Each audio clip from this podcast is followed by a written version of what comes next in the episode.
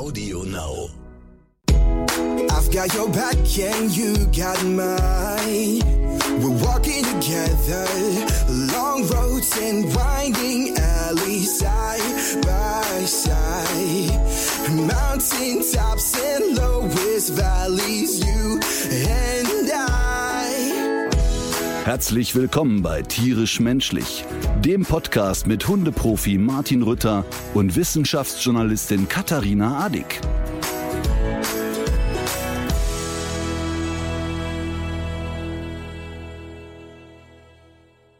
Na, Frau Adig, Guten Morgen. waren wir wieder mal der Zeit voraus? Was?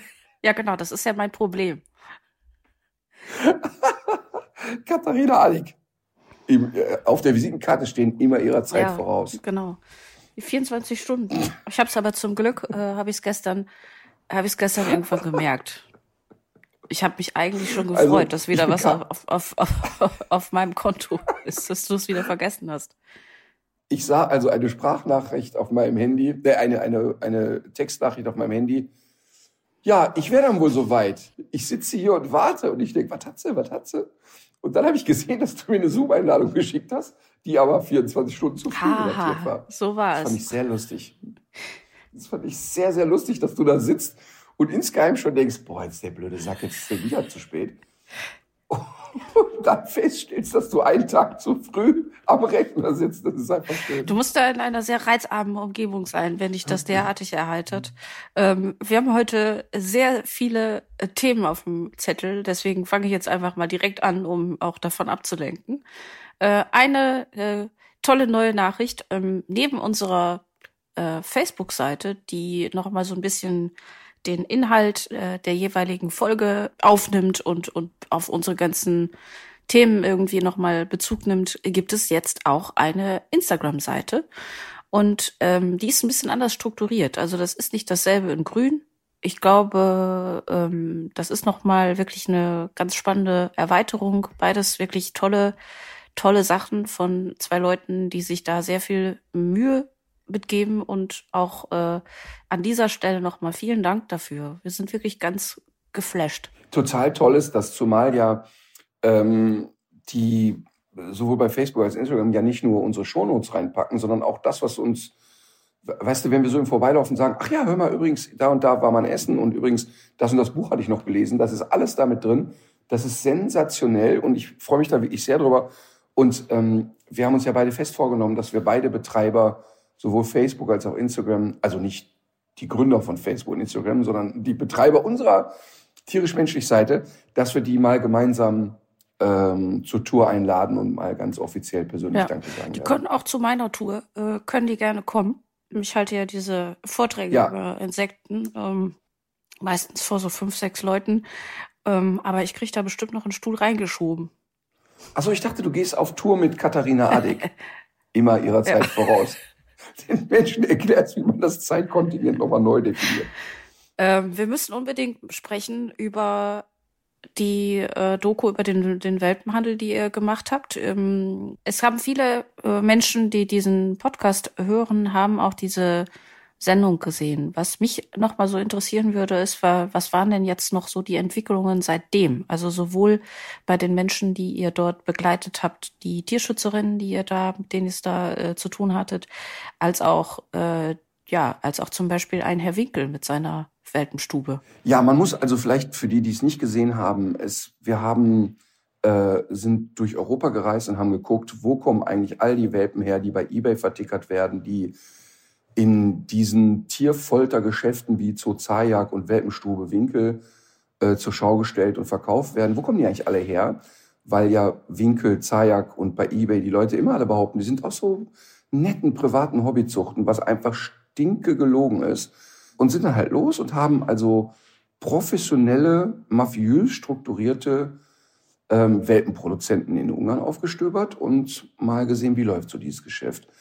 Wir hatten, ähm, wir haben uns ein gutes Jahr damit beschäftigt. Also Redaktionsmitarbeiter haben da sehr intensiv und sehr aufrichtig äh, recherchiert und hatten mit der, ähm, sag ich mal, mit der Organisation äh, Vier Pfoten und mit der Frau Winkelmann in Ungarn äh, total gut informierte Kontaktleute, die uns quasi dabei begleitet oder da durchgeführt haben. Und ähm, das, das war an vielen Stellen sehr erschütternd. Und wenn man jetzt mal sieht, wie ist das so gelaufen, ein Highlight in der Sendung war, ich, ich persönlich glaube halt, dass der äh, Welpenhandel eingedämmt werden würde, wenn bei eBay und anderen äh, komischen Plattformen sich die Leute ausweisen müssten, wenn sie einen Welpen verkaufen. Aktuell ist es so, du kannst bei eBay einen Welpen reinstellen oder auch einen Esel und musst dich aber nicht ausweisen. Also eBay interessiert nicht, wer du bist. Und dann haben wir einen Termin mit dem Pressesprecher gemacht. Ähm, äh, der allglatteste Typ, der mir je begegnet ist. Mein Termin ging eine Stunde, ein Ein-Stunden-Gespräch.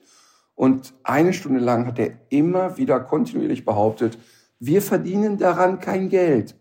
Ähm, interessanterweise sind die Welpenseiten bei eBay die meistgebuchten Werbeseiten.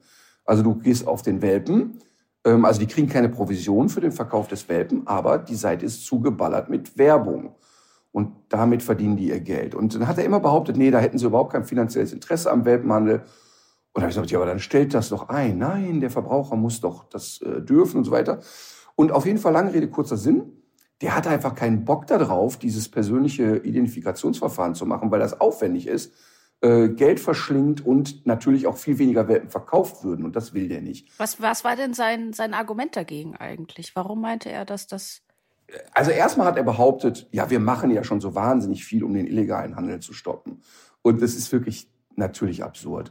Ähm, dann hat er gesagt, naja, dieses Identifikationsverfahren mit dem Ausweis, was für mich persönlich der Durchbruch wäre, denn in dem Moment, wo ich jemanden habe und sage, guck mal, der hat mir den, äh, den äh, Welpen verkauft, der Welp ist todkrank, der ist illegal hierher gekommen, kann ich den ja belangen. Ich kann ja juristisch gegen den vorgehen. So, und dann hat er mal gesagt, nee, das bringt ja alles nichts. Denn, ähm, also der hat, das haben wir auch, äh, zwar nicht in die Sendung geschnitten, das haben wir aber on camera.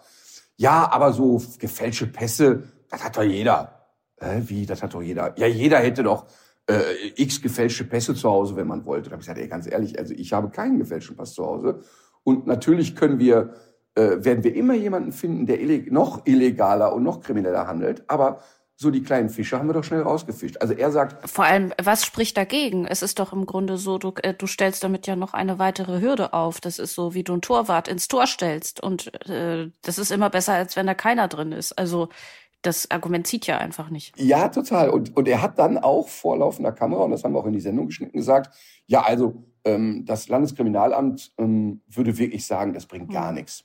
Und da habe ich dreimal nachgefragt, haben die das wirklich so gesagt?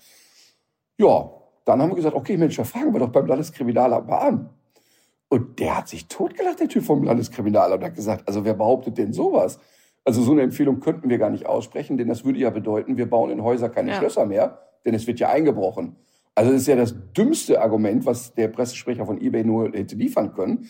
Das zeigt aber einmal mehr, dass die Menschen völlig unmoralisch unterwegs sind und einfach einen Scheiß auf die Tiere geben oder auf das Wohl der Tiere. Einfach, es geht nur um Profit. Das war ein Thema. Das zweite Thema war, dass wir in der ähm, Welpenstube Winkel in Dorsten waren. Das ist also wirklich ein Typ.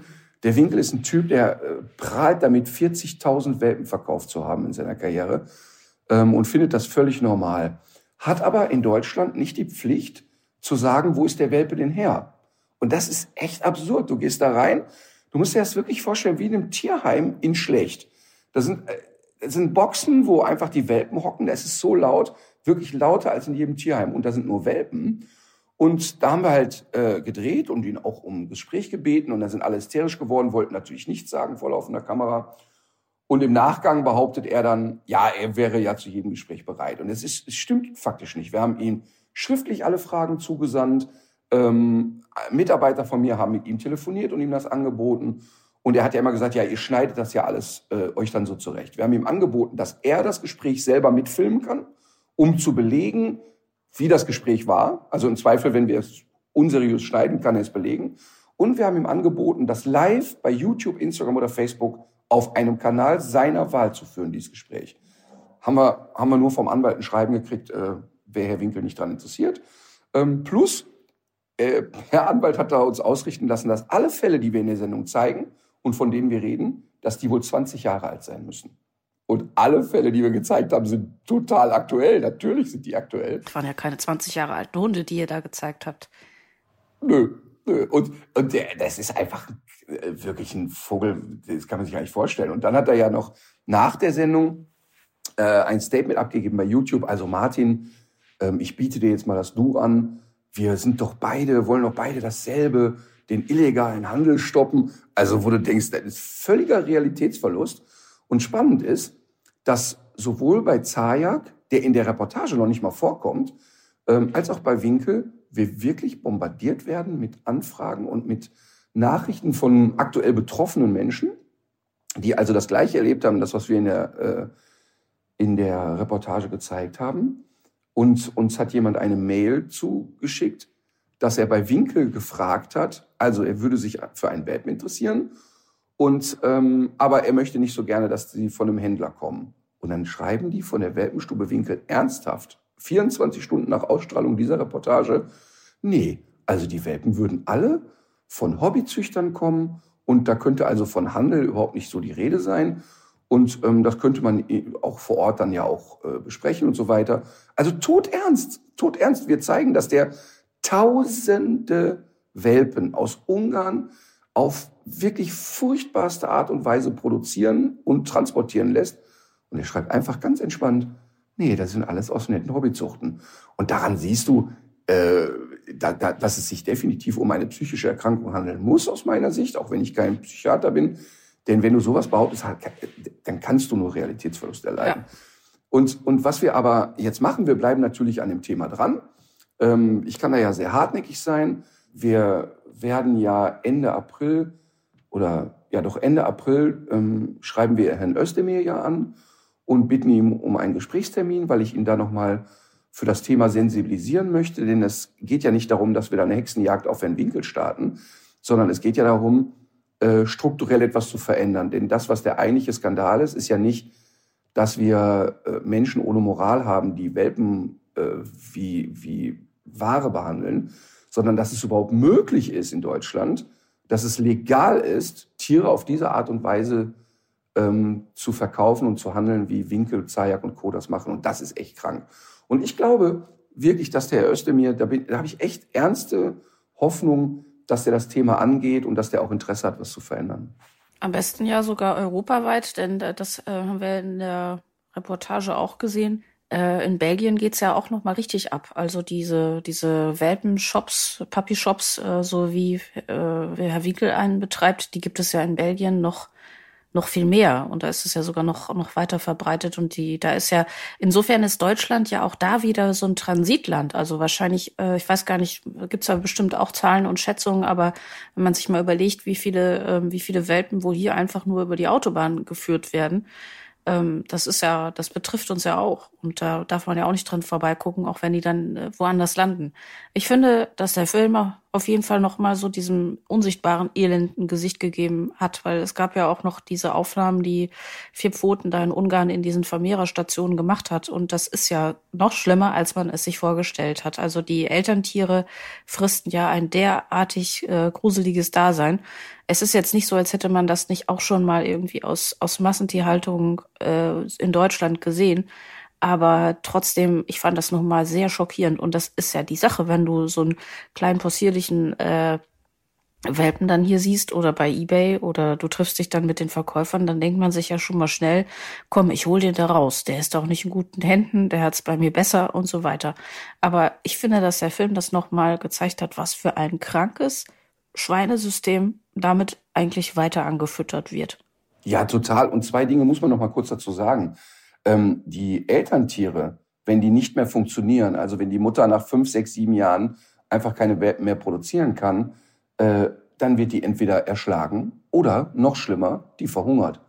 Die wird einfach nicht mehr gefüttert. Also da reden wir davon, die kriegt kein, keinerlei äh, Nahrungsmittel mehr. Und das ist echt geisteskrank. Und zu Belgien nochmal, ähm, da gibt's den Marc de Reike, heißt der. Der hat diese Welpenstuben in Belgien, ist da der große Scheich im Teich. Und ähm, das war auch ganz spannend. Da sind wir auch reingegangen und haben da um ein Interview gebeten. Und dann hat eine Mitarbeiterin, die perfekt Deutsch sprach, ähm, uns aber zu verstehen gegeben dass sie nichts versteht und nichts sprechen kann, ähm, gesagt, ja, sie sei nicht die Chefin, hier sei die Handynummer vom Chef. Dann habe ich den angerufen, ja, hallo, Martin Rütter hier. Ähm, ich hätte da zwei Fragen. keinen guten Tag, sondern sofort piss off, it's always the same shit with you. Hä, wieso ist das denn immer der gleiche Scheiß mit mir? Was ist denn mit ihm los? Also er wusste schon auch, ach guck, der feine Herr Ritter, jetzt ist er in Belgien. Fand ich ganz interessant. Und dann habe ich nochmal gefragt und habe gesagt, aber Herr Reike, ich möchte nur die Frage stellen dürfen, wer kauft denn diese ganzen Welpen bei Ihnen? Weil ist ja klar, in Belgien geht auch der Endverbraucher dahin, aber der größte Deal ist, dass er die Sachen natürlich oder die, die, die Waren, wie er das nennt, ähm, ja, transportiert von A nach B und, und äh, exportiert. Und er, er hat gesagt, pass auf, piss auf, du hast eine Minute, dann kommt die Polizei, du verlässt jetzt mein Gelände. Und das finde ich spannend, weißt du, also wenn bei mir jemand in meine Hundeschulen kommt, und zwar unangekündigt, und sagt, ich möchte einfach mal drei Stunden beim Training zugucken, da rufe ich nicht die Polizei, da kannst du dir ganz sicher sein.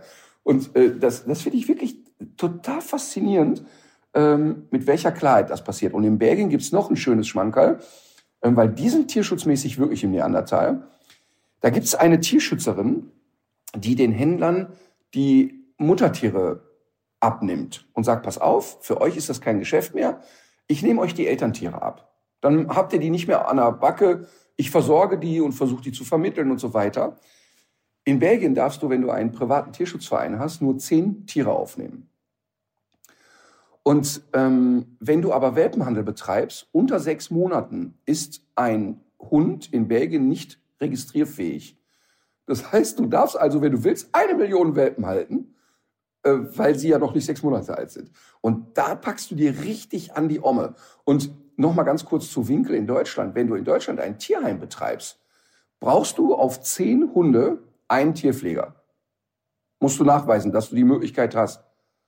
Im Welpenhandel ist es scheißegal. Das heißt, er hat jeden Tag zwischen 150 und 200 Welpen dort. Und als wir da waren, gab es genau eine Verkäuferin. Und interessanterweise Ach, und stimmt nicht, stimmt nicht, Trommelwirbel zurück und es rannte eine Tierpflegerin darum. Und ähm, das Interessante war ja, dass ich mich bewusst da benommen habe wie Knüppel auf dem Kopf und habe immer, also da war ja eine Tierärztin bei mir, die meine Frau gespielt hat. Und ich habe immer gesagt, ich will diesen Scheißhund nicht, ich will so einen kleinen Scheißköter nicht, ich will einen richtigen deutschen Schäferhund. Und dann hat sie immer gesagt zu der Verkäuferin, ach, mein Mann, der ist nicht so ganz sicher, aber wenn wir den Hund bekommen und äh, mein Mann will ihn dann doch nicht, gebe ich ihn einfach zu meiner Schwester oder in der Nachbarschaft ab. Und das Einzige, was die Verkäuferin gesagt hat, ja, aber umtauschen können sie nicht. Also da muss man sich einfach auf der Zunge zergehen lassen, wenn du zu einem seriösen Züchter gehst und sagst, ich will diesen Scheiß und nicht so schnell kannst du gar nicht gucken, wie du raus bist. Und das ganze System ist einfach krank. Und ich hoffe, dass wir wirklich politisch was verändern können. Ich bin da echt optimistisch, ehrlich gesagt. Sehr gut. Ich auch. Es gibt noch ein Thema, das haben wir aus der, aus der letzten, haben wir in der letzten Folge gehabt. Ähm, da hattest du ein Erlebnis an einer Schule. Und das hat noch, äh, an der Schule deiner Tochter, und das hat auch noch mal irgendwie für so eine große Welle, was wir gar nicht gedacht hätten, von Zuschriften gesorgt. Deswegen sollten wir da noch mal drüber sprechen.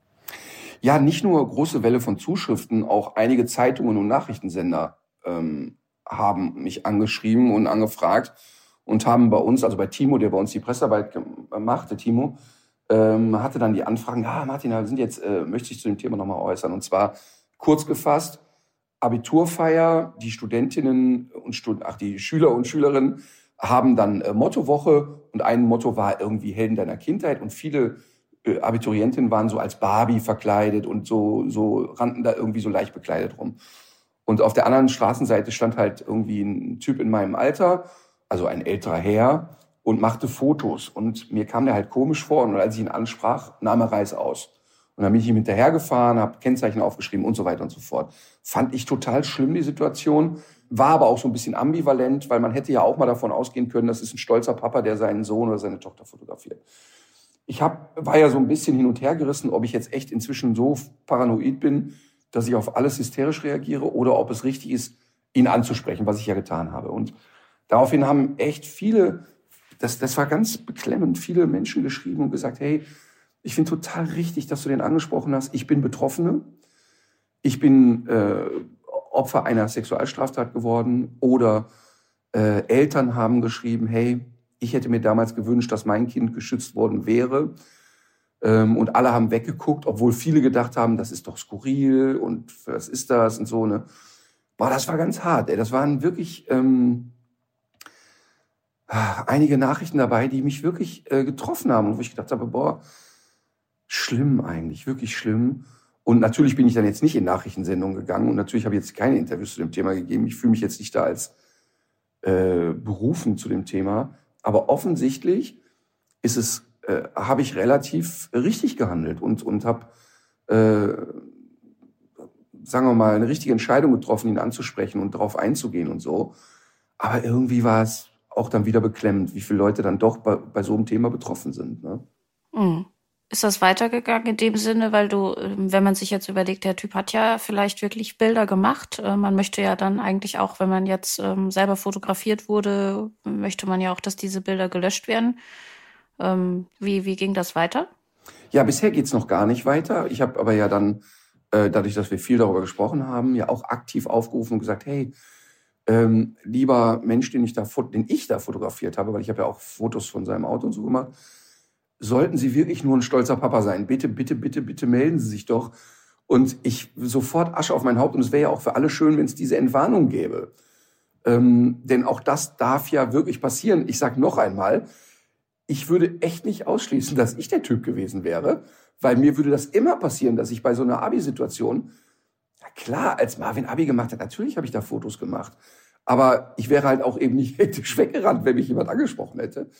Ähm, ja, ähm, ich, also es haben mich ja auch einige jetzt aufgefordert, hey, du musst ähm, das polizeibehördlich äh, melden und sagen, schau mal, das ist das Kennzeichen und so. Und ähm, ich glaube, ich werde das auch tun, ehrlich gesagt. Ja, das, das hätte ich jetzt auch gedacht. Ja, das ist auch richtig wahrscheinlich. Gut. Ähm, ja, wir haben noch zwei Themen, die können wir eigentlich vielleicht in die nächste Folge schieben, weil wir wollen ja heute äh, weitermachen mit unserem Thema sparen. Und wir haben noch zwei Hundethemen, äh, um die es auch nochmal gehen soll. Ähm, und zwar ist das Rassismus beim Chinesen und Lösseler Waldgeist. Das müssen wir uns merken, dass wir darüber in der nächsten äh, Folge sprechen. Ähm, dann haben wir für heute noch auf dem Zettel sind doch die Leute, Rassismus beim Chinesen, Löschler, Waldgeist wirken. Okay, alles klar. Die beiden haben echt zu viel am Thymian gespielt. Ich habe mir dein, mit denen schon wieder. Ich habe wieder nur aus deinem Lyrikband äh, zitiert. Wir wollen noch über die App Dokurama sprechen, aber das ist vielleicht sogar dein Tagestipp. Ja. Ich weiß es nicht. Ja. Okay, dann machen wir das dann. Dann haben wir natürlich heute auch wieder ein Rasseporträt. Ähm, womit wollen wir weitermachen? Rasse, Hunderasse, Sparen, was würdest du sagen? Ach, ich würde ich würd ehrlich gesagt mit der Hunderasse gerne anfangen. Okay. Ich würde das jetzt mal wieder so ein bisschen machen wie schon mal ein, zwei Mal, weil ich habe nämlich gehört, dass die Leute ganz gerne mitraten beim Rasseporträt. Es handelt sich um eine Rasse aus Deutschland. Die Tiere werden äh, 60 bis 70 Zentimeter hoch und wiegen dabei 35 bis 47 Kilogramm. Ähm, sie zeichnet sich durch Selbstbewusstsein, Charakterstärke und eine ausgeprägte Wachsamkeit aus, diese Rasse. Gleichzeitig wird das Wesen aber auch als gutartig und ähm, liebevoll beschrieben. Ähm, die Eigenschaften machen den agilen Hunderiesen, wie es hier heißt, nicht nur zu einem hervorragenden Familienhund, sondern schaffen auch alle Voraussetzungen für den Einsatz als Diensthund. Nicht umsonst schätzt die Polizei diese Rasse weltweit als Dienst, Sprengstoff und Katastrophenhund. Da bin ich nicht mehr sicher, ob die Information wirklich noch so aktuell ist. Abgesehen äh, davon ähm, ist der Hund auch im Begleitsport, äh, im, im, im Sportbereich äh, gefragt. Ähm, hier wird noch von Klugheit, Ausdauer, Schnelligkeit gesprochen, Unternehmungslust und jetzt zum Aussehen. Das drahtige, harte, dichte Fell des mächtigen Hundes ist, ist wetterfest und schmutzabweisend. Die besondere Textur des Drahthaares erfordert ein spezielles Pflegeprogramm, weil es in Zyklen wächst, die zwischen vier und sechs Monaten betragen können. Sobald ein Wachstumszyklus abgeschlossen ist, muss das Haar getrimmt werden. Bei richtiger und regelmäßiger Pflege entfällt der lästige Haarwechsel. Ähm, es handelt sich. Das ist lustig. Weißt du, ja? weißt du dass ich es erst jetzt habe? Ich hat, erst jetzt weiß ich, von welchem Hund du redest. Nämlich? Ich würde jetzt auf einen Riesenschnauzer tippen. Das ist richtig. Weißt du, dass ich teilweise äh, dachte, du redest vom Dobermann? Nee, wann denn? Wie bei der Größe? Ja, Wachsamkeit mhm. und so und deutscher Herkunft und äh, irgendwie so. Ja. Dann, weil, weil du bei Polizei warst, habe ich gedacht, hä, den war doch beim Rottweiler, aber der ist doch viel kleiner. Ja. Äh, zur Gesundheit lässt sich noch ergänzen, dass ähm, abgesehen von den bekannten Risiken großer Hunde eigentlich keine großartigen gesundheitlichen Schwierigkeiten bekannt sind. Also es ist eher eine robuste Rasse. Und äh, natürlich habe ich diese Rasse gewählt, weil wir in der letzten Folge über eine unangenehme Begegnung zwischen dem Hundeprofi und zwei Riesenschnauzern gesprochen haben. Ja, ich hatte übrigens, was mir aber erst nach der letzten Sendung eingefallen ist, mit dem Riesenschnauzer noch ein ähnliches Thema. Äh, also nicht, also nicht ähnlich in der Wucht, aber wir waren mal mit ähm, Hundeprofi bei einem Hausbesuch bei einem Riesenschnauzer. Und vorher habe ich ja immer eher so spartanische Infos, weil ich will bei den Dreharbeiten nicht zu viel über die Fälle wissen. Ähm, weil ich sonst, äh, dann werde ich künstlich. Weißt du, wenn ich mit den Leuten schon vorher gesprochen habe, wir haben uns kennengelernt und so, und ich muss dann da hinkommen und so tun, als, ach Mensch, dass wir uns mal kennenlernen, so funktioniere ich ja irgendwie nicht. Ne? Und ich habe dann so die Info, ja, der Hund ist so und so alt, das ist das Problem. Und da hatte ich die Info, neun Monate alter Riesenschnauzerrüde, Tür geht auf, haut ab. Ja, okay. Und dann kam ich da in den Hausflur rein und da kam mir der Hund so entgegen und schnüffelte so zwischen meinen Beinen. Und ich dachte noch, ey, für neun Monate, wie wuchtig ist der denn schon? Der ist auch so vom Gangbild so erwachsen, ne? Und denke noch so, ja, der ist doch niemals neun ist Monate. Ist ein Hund? Der ist doch niemals ist neun Monate. Vielleicht ein kleines Pony? Ja, ja, nee, ich meinte doch nicht mal die Höhe, sondern der war so, so sekundäre Geschlechtsmerkmale, der war so breit und wuchtig und der, der Gang war halt einfach nicht neun Monate, ne? Der, der, der, der, der, das Gangbild war halt echt sehr reif und sehr erwachsen, ne? Da kam er so an und, und und hatte so seinen Kopf zwischen meinen Beinen.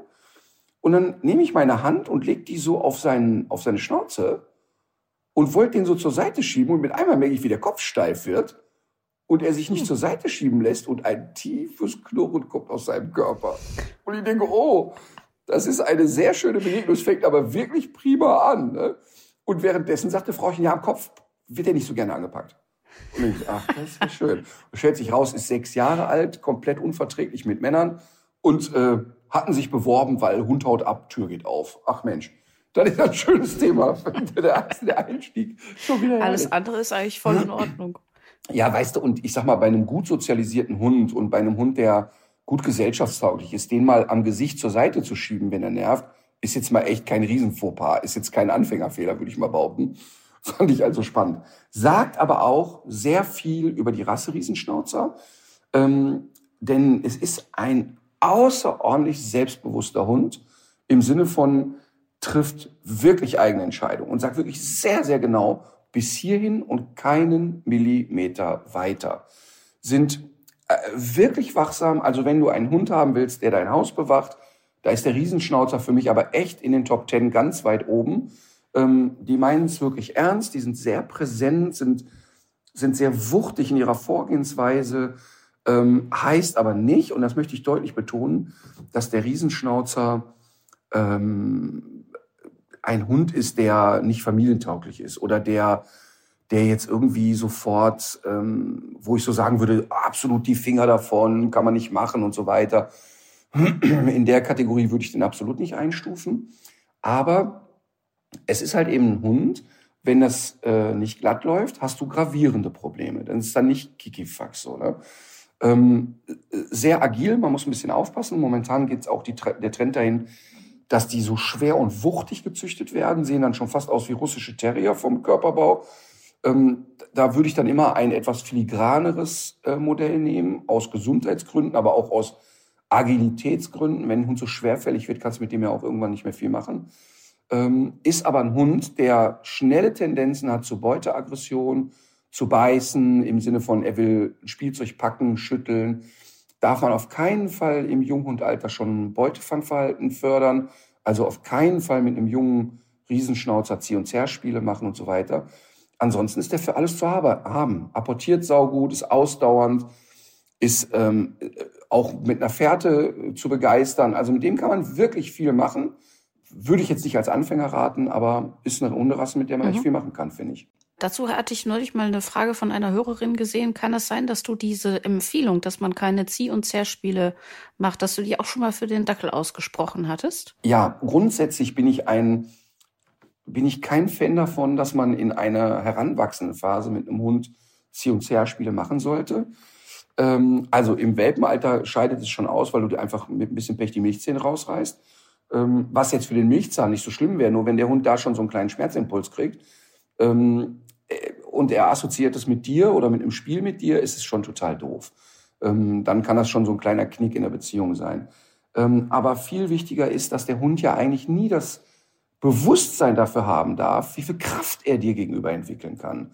Und die meisten Hunde, äh, also auch ein kleiner Cocker Spaniel, entwickelt bei einem Zieh- und Zerrspiel meistens mehr Kraft als Katharina Adig, sage ich jetzt mal im Zieh- und Zerrspiel. Also der Hund merkt, dass er dich gezogen kriegt und der merkt, dass er auch eine reelle Chance in so einem Spiel hat. Und das führt eben dazu, dass unter Umständen ein Hund dieses Bewusstsein erweitert und sagt, äh, da muss ich jetzt keinen Pilz rauchen, da kann ich mein Bewusstsein auch erweitern, indem ich das auf andere Situationen übertrage. Und immer in dem Moment, wo der Hund merkt, ich bin dem Menschen eigentlich körperlich total überlegen, ist es keine gute Entwicklung. Das ist ja wirklich äh, äh, tatsächlich erstaunlich, dass man auch ähm, und dass man auch, wenn man jetzt selber so 60 Kilo wiegt, dass man dann von einem von einem Hund, der irgendwie, äh, weiß ich nicht, ein Viertel oder so des Gewichtes hat, äh, tatsächlich äh, wirklich gezogen werden kann im buchstäblichen Sinne. Wie ist das auch mal im Urlaub passiert? Da sind wir im Wald gewesen und vorher sind schon Leute an uns vorbeigelaufen mit einem extrem ängstlichen Hund. Wir hatten Alma nicht dabei und äh, der kam, glaube ich, auch gerade ganz frisch aus dem Tierschutz. Wir haben ganz kurz mit denen geredet und dann ist er denen abgehauen und der hatte aber noch so was wie eine Schleppleine dabei. Und ich habe mich äh, wirklich äh, ohne Rücksicht auf mein eigenes körperliches Wohlergehen, habe ich mich auf diese Leine geworfen und habe den gepackt, weil dahinter war auch eine Straße und der war so kopflos unterwegs. Und der Hund hatte aber, der hatte richtig Stress und richtig Panik. Der hat mich wirklich einmal so im Kreis gezogen. Also es gab, äh, hat es war ein Spektakel, ja. das dann auch einige Schaulustige angezogen hat. Aber ich konnte ihn äh, dingfest machen, bis seine, bis seine Halterin wieder in Erscheinung trat.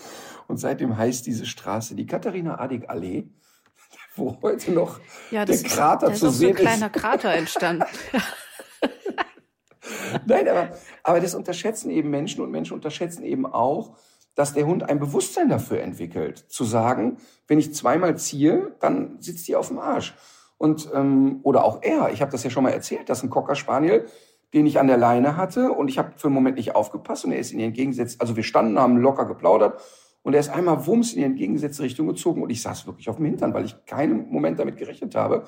Und da reden wir ja von einem Hund, der 12, 13 Kilo wiegt. Also das war jetzt kein, war kein Koloss. Und grundsätzlich kein Kräftemessen mit jungen, heranwachsenden Hunden, finde ich.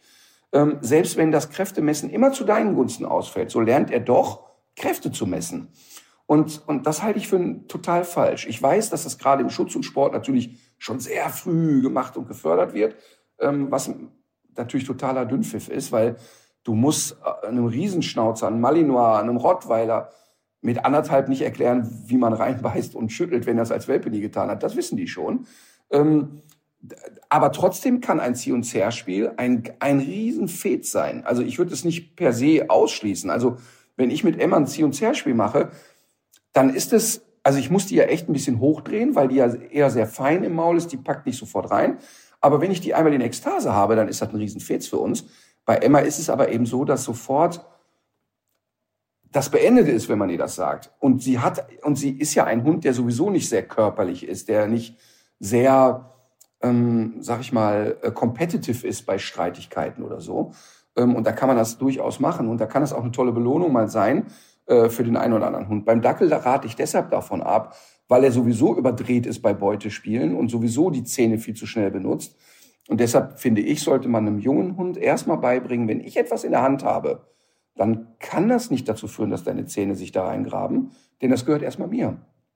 Ähm, und äh, ich sag mal, bei Schnauzer und Co., da muss man natürlich besonders aufpassen und ähm, gerade was so diese Körperlichkeit anbelangt, ähm, die, da, da muss man wirklich gucken, dass die erstmal kein Bewusstsein für ihren Körper haben oder für ihre Kraft haben. Jetzt taucht immer wieder, taucht bei dem Rasseporträt auch nochmal so die Frage auf, wie funktioniert eigentlich Züchten? Das ist ja tatsächlich sehr schnell erklärt. Man verpaart einfach die Tiere, die die gewünschten Erbanlagen am ehesten haben und führt das weiter, beziehungsweise übertreibt das. Das haben wir ja nicht nur bei, äh, bei Hunden, sondern das haben wir auch bei Nutztieren. Also Wer zum Beispiel jetzt immer größere Schweine mit mehr Fleisch haben will, der verpaart natürlich gezielt besonders große Schweine mit viel Fleisch.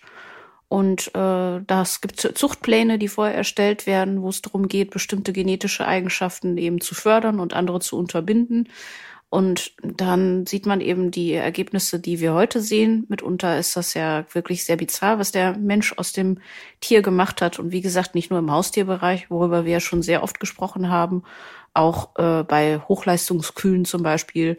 Das sind ja Tiere, die können den heutigen Sommer kaum noch aushalten. Die haben ein gigantisches Euter und sind nach ein paar Jahren schon so ausgemergelt, weil wirklich die ganze Energie in dieses kolossale Euter fließt, haben damit Entzündungen zu tun. Äh, die Klauen sind ganz oft kaputt. Die scheißen sich tatsächlich auch buchstäblich auf das Euter, was ja auch schon äh, zeigt, was das für eine unglaubliche Fehlkonstruktion ist, die der Mensch dort geschaffen hat. Und äh, so funktioniert Züchten, grob gesagt, oder? Was fällt dir dazu noch ein? Ja, absolut. Das äh, spannende und, und äh, viel wichtigere Thema ist aber natürlich, dass ja nicht nur optische Kriterien vererbbar sind, sondern auch eben Verhaltensanlagen. Also wie ist ein Hund drauf? Also wenn du dir einen Wurf Jack Russell Terrier anguckst, wenn die acht Wochen alt sind, zeigen die komplett andere Spielmuster als ein Wurf Golden Retriever. Und ähm, die haben also sehr rassetypische Spielmuster. Ne? Also da wird viel äh, gebissen, viel gerauft, viel grob körperlich gespielt, viel buddeln und so weiter. Ja, und die Retriever kullern übereinander. Ne? Also das ist dann doch anders. Oder bei Dalmatinern siehst du schon bei sieben, acht Monate, äh, sieben, acht Wochen alten Hunden schon ausgeprägteste Rennspiele. Also wo ein Golden sagt, ja, aber wer, wer soll die Strecke jetzt überbrücken? Ne? Also so, so trage mich dorthin. Ähm, also wirklich ganz, ganz anders. Ähm, und leider ist es eben so, dass bei Zucht und bei Zuchttauglichkeit das Verhalten der Hunde nur sehr oberflächlich gecheckt wird. Also das heißt, da kommt dann der Zuchtwart, der guckt dann der, der Mutterhündin und den Welpen dreimal ins Maul und sagt, ach komm, die Finger sind noch dran. Ist ja echt ein freundliches Tier. Ähm, und die Wesenstests sind wirklich sehr, sehr, sehr oberflächlich. Und da wird dann auch schon mal hier und da ein Hund durchgewunken, wo du sagst, forward. Und das finde ich eben so schade. Und da gibt es eben ganz schöne Gegenbeispiele. Ähm, ich habe das ja hier schon mal erzählt, dass es die sogenannte Cockerwut in den 80er Jahren gab, wo der rote Cocker ähm, ab dem 12. bis 18. Lebensmonat völlig unkontrolliert aggressives Verhalten zeigte. Es war eine genetisch veranlagte Störung. Und man hat sehr konsequent alle Zuchtlinien runtergefahren und gesagt, okay, Hunde, wo das auch nur in dritter Generation auftaucht, die gehen raus aus der Zucht. Und ich glaube, die hatten innerhalb von 15 Jahren dieses Verhalten weg. Das gab es einfach nicht. Das mehr. war in den 80ern, ne? Ich meine, es war in den 80er Jahren. Ich bin mir nicht ganz sicher. Ich kenne tatsächlich zwei, zwei Cocker-Opfer, die als Kinder von, äh, von einem ja. Cocker Spaniel auch gebissen wurden. Vielleicht, vielleicht war, hatte das schon das in Zusammenhang. Ja, wir reden dann wirklich davon, dass der Cocker Spaniel dann plötzlich aus dem Schlaf nach, äh, wach wird, losrennt und sich in einen Autoreifen verbeißt. Also wo du sagst, hä, oh. also Außerirdische gesehen oder was? Also wirklich, ähm, also wirklich eine, eine, eine schwere neurologische Störung war das. Und die ist aber gut, durch gute Zuchtselektion und durch genaues Analysieren weggegangen. Und es, es wäre beim Verhalten wirklich ganz, ganz wichtig, vor allen Dingen, wenn du so rassetypische Merkmale ähm, hast, die eigentlich in einer Rasse durch Arbeitspassion äh, stecken, die aber für normalen Menschen Probleme machen. Und deshalb müsste man eben, also ich nehme nochmal den Border Collie als extremes Beispiel. Es ist ein Arbeitshund, ein reiner Arbeitshund. Aber Du könntest ja hingehen und sagen, wir machen zwei Zuchtlinien. Der eine ist bewusst der Arbeitshund, die Arbeitslinie. Und da gibt's ja aber auch in den Arbeitslinien mal ein paar Trödler für diese Rasse Trödler. Und dann züchte ich parallel mit den Trödlern weiter und irgendwann in 10, 20 Jahren habe ich plötzlich Border Collies, die, die genau dem optischen Standard eines Border Collies entsprechen und dann sicherlich immer noch keine Trödelschnecken sind, aber eben keine durchgeknallten Hütehunde sind, die in Privathänden überhaupt nichts zu suchen haben. Und ähm, deshalb könnte man eigentlich theoretisch in den Rassen die optischen Kriterien erhalten und auch die Grundeigenschaften, aber eben nicht diese Hypertrophierung von gewissen Dingen. Und und, äh, und das könnte man machen, theoretisch. Ist natürlich Aufwand, ist ja klar. Würde nur eben voraussetzen, dass man wirklich mit Sinn und Verstand diese Zuchtziele äh, und Zuchtpläne aufstellt und dann auch durchzieht. Ja. Das habe ich auch schon mal gehört, dass das auch viele Pferdeleute beklagen, dass das, äh, dass das nicht vernünftig gemacht wird und auch zu, zu gefährlichen und, und schlimmen Situationen führt. Ja, und in der Pferdewelt, ich bin ja äh, bekanntermaßen kein Pferdeexperte, bin da aber schon durchaus unterwegs und äh, nicht zuletzt, weil ich auf einem Reiterhof lebe. Also ich kann dir wirklich sagen, äh, neun von zehn Freizeitreitern haben unfassbare Probleme mit ihren Pferden, weil sie selber einfach nicht reiten können und weil sie sich ein Pferd ans Bein nageln, dem sie in 100 Jahren nicht Herr werden können. Weißt du, also da kommt da, habe ich jetzt wieder erlebt, da kriegt das 16-jährige Mädchen ein fünf Jahre junges äh, äh, Springpferd geschenkt und äh, weil sie möchte ja so gerne mal über 20 Zentimeter Hürden hoppeln. Und äh, das Pferd steht da äh, 23, 30 am Tag in der Box. Und wenn das rauskommt, mhm. ist wie auf Ecstasy. Also dann schmeißen die sich alle ja, in ihre Schutzbunker, weil das Pferd da irgendwie die dollen fünf Minuten hat und keiner kann es irgendwie ansatzweise handeln. Und ich finde das nicht nur für die Menschen gefährlich, sondern ich finde das schlimme Tierquälerei. Ein, ein, also so ein ein Tier zu züchten und es gar nicht zu äh, handeln zu können. Da kann man sich ja auch durchaus mit kleineren Pferden hintun. Das ist äh, was, das habe ich jetzt kürzlich gelesen. Äh, ich weiß gar nicht mehr wo, aber dass man ja Ritter sich immer auf diesen äh, großen Rössern vorstellt und dass die auch so abgebildet werden und so visualisiert. Tatsächlich hat man jetzt aber rausgefunden, dass die bis ins Hochmittelalter eigentlich auf Ponys geritten sind oder eben auf so Mini-Pferden. Die haben so ein Stockmaß von 1,50 gehabt. Und das ist natürlich auch viel leichter darauf und wieder runterzukommen. Ja, ja, ich meine, bei Rittern, da kann ich auch wirklich kleine Erfahrungen schildern. Mhm. Als, als Kind ne, hat man das ja gerne geguckt und so. Und dann siehst du ja, wie zwei Ritter auch gegeneinander kämpfen und sich immer wieder das Schwert und die Axt auf die Rüstung hauen und so. Und dann geht so ein Kampf fünf Minuten. Und wenn du dich mit Leuten unterhältst, die sich auskennen in dieser Welt, die sagen, in aller Regel gab es genau einen Schlag. Weil die Ritterrüstung so schwer war, dass der damit sich überhaupt nicht bewegen konnte. Und in aller Regel, der, der den ersten Treffer gelandet hat, das führte dazu, dass derjenige mit der Rüstung einfach umkippte. Und der liegt dann wie ein Käfer auf dem Rücken? Und genau, ganz genau. Der liegt wie ein Käfer auf dem Rücken und selber aufstehen, keine Chance. Und ich durfte mal ähm, an der Burg Satzfei, gibt's immer so Ritterfeste, durfte ich mal so eine Originalrüstung anziehen. Du kannst einfach überhaupt gar nichts damit machen. Also einfach gar nichts. Und selber auf dem Pferd steigen, gar keine Chance. Also also das ist Dann wirklich ist das natürlich äh, sehr skurril. Ich glaube, das, das ist sehr plausibel. Man, man macht da einfach die Beine breit, das Pony kommt von hinten angelaufen, ne? läuft durch. So lief das nämlich eigentlich. So haben wir das auch geklärt.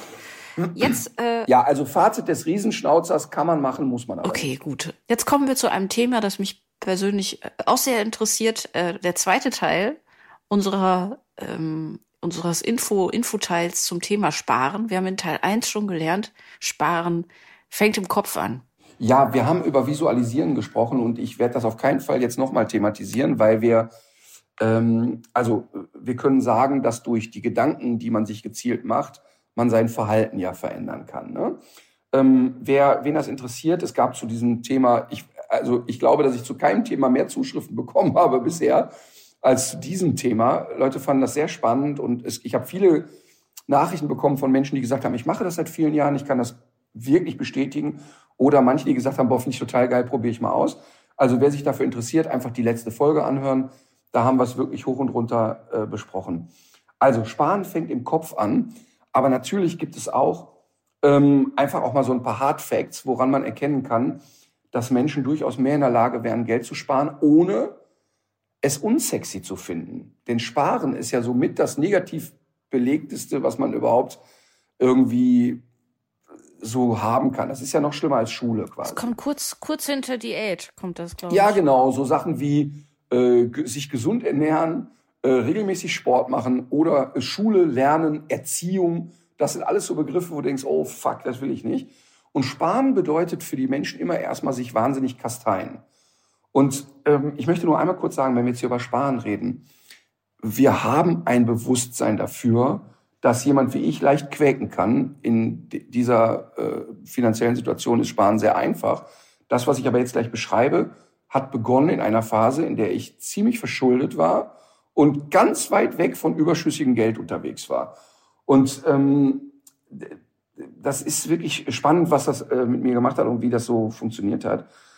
Und wir wissen auch äh, sehr sicher, dass die Rentnerin, der Rentner, der 800 Euro äh, Rente hat, obwohl er 40 Jahre brav gearbeitet hat, natürlich das, was wir jetzt besprechen, nicht umsetzen kann. Das, was wir jetzt hier besprechen, betrifft den Durchschnittsverdiener, auch den Geringverdiener, ähm, auch den, der viel Geld verdient, aber alle, vor allen Dingen Schüler, sollten jetzt die Ohren spitzen. Ähm, denn wenn man das als junger Mensch macht, ist es schon ähm, wirklich relativ leicht. Ich sage dir ein kleines Beispiel. Ich habe ähm, mit Marvin, meinem ältesten Sohn, da war der, ich glaube, acht oder neun, hatte ich mit dem den Deal, du kriegst Taschengeld, das ist dein Taschengeld. Und wenn du immer am Ende der Woche ein Jahr lang, ein ganzes Jahr, und ich sage dir, ein Jahr ist für einen Achtjährigen äh, eine nicht zu überreißende ähm, äh, Zeiteinheit. Gesagt, wenn du ein Jahr lang schaffst, jede Woche ohne Ausnahme die Hälfte deines Taschengeldes zu sparen, wirst du im Jahr darauf das doppelte Taschengeld kriegen. Und der Marvin hat mich mit großen Augen angeguckt und hat die Challenge nicht verstanden, weil es für ihn einfach klar war, er sieht das Problem überhaupt nicht. Und das war für ihn total einfach. Es war für ihn wirklich einfach. Für mich wäre das als Kind unmöglich gewesen, weil ich sofort mit meinem Taschengeld, wenn ich eins bekommen hätte, sofort zum Kiosk gelaufen wäre und hätte mir Lakritz gekauft. Das Geld ja. wäre in der Sekunde weg gewesen. Weil mein Gehirn sofort auf jetzt möchte ich die Befriedigung haben gespeichert mhm. war. Und für Marvin war das eben einfach. Wirklich sehr, sehr einfach. Also, weil es ist wirklich sehr wichtig, Kindern und Jugendlichen beizubringen, wie Sparen und wie Geld funktioniert, weil das ist unser aller Problem, dass wir das nie vermittelt bekommen. Nicht in der Schule, nicht im Elternhaus, nirgendwo. Und Marvin hatte dadurch relativ schnell verstanden, okay, ich komme ja mit dem Geld auch, ich habe ja auch eine schöne Zeit. Und ich sage nochmal, das, worüber wir ja gleich sprechen, dieses Sparen, ist nicht sich zu kasteien, sondern wir können an Stellen sparen und ähm, Geld, sag ich mal, hamstern, ohne große Verzichte zu haben.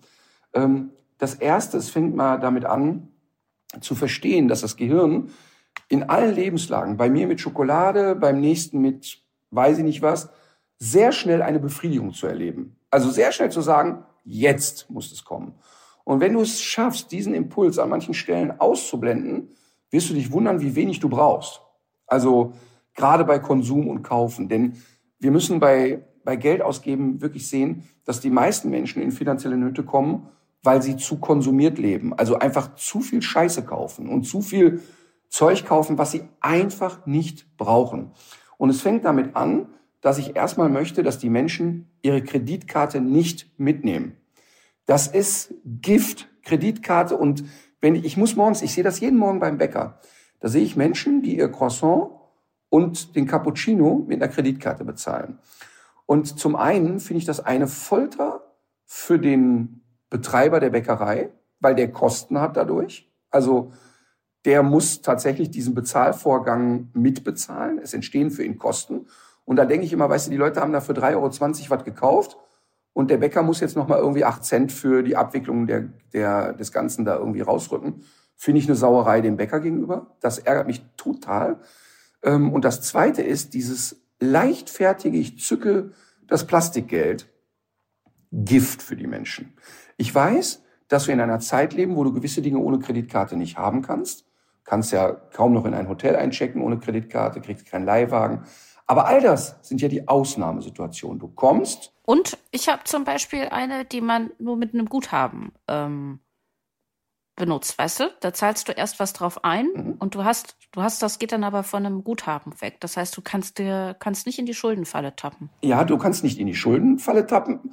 Einverstanden, du kannst dich nicht überschulden mit der Kreditkarte, aber trotzdem hast du das Geld nicht mehr in der Hand. Und was du da gerade beschreibst, ist für viele Menschen ein verlogener Selbstbetrug.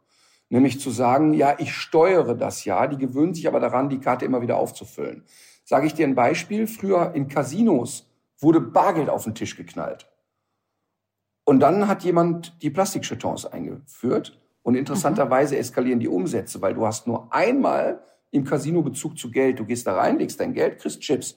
Die sind bunt, die sind schön, die machen Spaß, die klimpern, mit denen läufst du los. Und die Leute sind sehr leicht damit, die Chetons da reinzuschmeißen, weil das in dem Moment für die kein gelerntes, kein Geld mehr es ist. ist kein gelerntes Währungsmittel für die. Kein, ach guck mhm. mal, diese 10 Euro sind wert ein Wocheneinkauf Lebensmittel für einen Studenten oder so etwas. Ja, das heißt mhm. also ähm, alles, was mit Plastik zu tun hat und nicht das ist, was du, wo du weißt, dass das, das, was ich jetzt in der Hand habe, diesen Geldschein, den ich jetzt in der Hand habe, den assoziierst du sofort mit etwas. Du, du hast sofort greifbar, das ist, das ist in Lebensmittel umzurechnen, in Tanken, in ich weiß nicht was. Das Plastikding ist Plastik. Da steht nicht mal eine Zahl drauf auf deiner Kreditkarte. Also nur die, die Nummer deiner Kreditkarte, aber die ist keine Währung. Also das Erste, wozu ich wirklich rate, scheiß, lass die Plastikkarte zu Hause. Nutz die wirklich nur, wenn du nicht anders kannst. Und da muss man sich kurz fragen, wer von euch leiht den regelmäßig einen Leihwagen? Die wenigsten. Ähm, wer checkt den regelmäßig in Hotels ein? Die wenigsten. Wenn du Urlaub machst, kannst du das auch regeln im Vorfeld. Ich habe zum Beispiel, wenn ich ins Hotel gehe, nie eine Kreditkarte dabei. Und dann sagen die ja immer, ja, wir brauchen das als Cash-Deposit, falls sie die Minibar plündern. Und ich sage sofort, okay, ich habe keine. Und jetzt? Was passiert denn jetzt? Schicken die dich nach Hause? Nee, die schicke ich ja nicht nach Hause. Und bei manchen Hotels, die bestehen auf ein Cash-Deposit. Das heißt, ich muss jetzt den Wert der, der Minibar im Vorfeld dahinlegen, weiß nicht, 50 Euro. In einem Geldsack. Ja, ja genau. Aber ich, den, den, den, den 50er werde ich da nicht vergessen, da kannst du dir sicher sein. Und gerade Minibar, weißt du, diese Scheiße, da kostet in jeder Bumsbude kostet die Cola fünf Euro. Ähm, das ist absurd. So, also Kreditkarte erstmal weg, ist ein ganz, ganz wesentlicher Faktor. Hört auf, im Alltag über Kreditkarte zu bezahlen. Dann äh, noch etwas, was ich sehr, sehr spannend finde, ist, gibt so eine Faustregel unter, unter Leuten, die sich mit Geld auskennen und die sagen, das Auto, was du fährst, sollte maximal 2,5 Netto-Monatsgehälter wert sein. Und jetzt geh mal durch die deutschen Straßen. Und jetzt kannst du dir mal angucken, wie teuer ist das Auto, was die Leute fahren.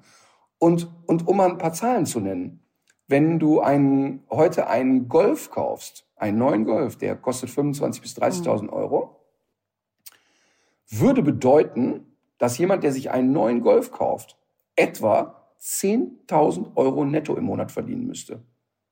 Mhm. Ich, ich lasse das mal so stehen. Ich lasse das mal einfach ja. so stehen. Und, und das ist wirklich sehr, sehr faszinierend, dass das Statussymbol Auto viele Menschen killt. Viele, viele mhm. Menschen killt, weil die natürlich dann das Ding auf Kredit kaufen und reden sich das schön und sagen, ja, das ist ja eine mhm. Leasingrate, das ist eine monatliche Rate. Diese 300 Euro im Monat oder weiß ich nicht wie viel, die sind einfach, die sind for nothing. Einfach nur für. Das ist interessant, ne? Äh, Weil das ist psychologisch interessant. Warum, warum versuchst du so den Klimmzug nach oben?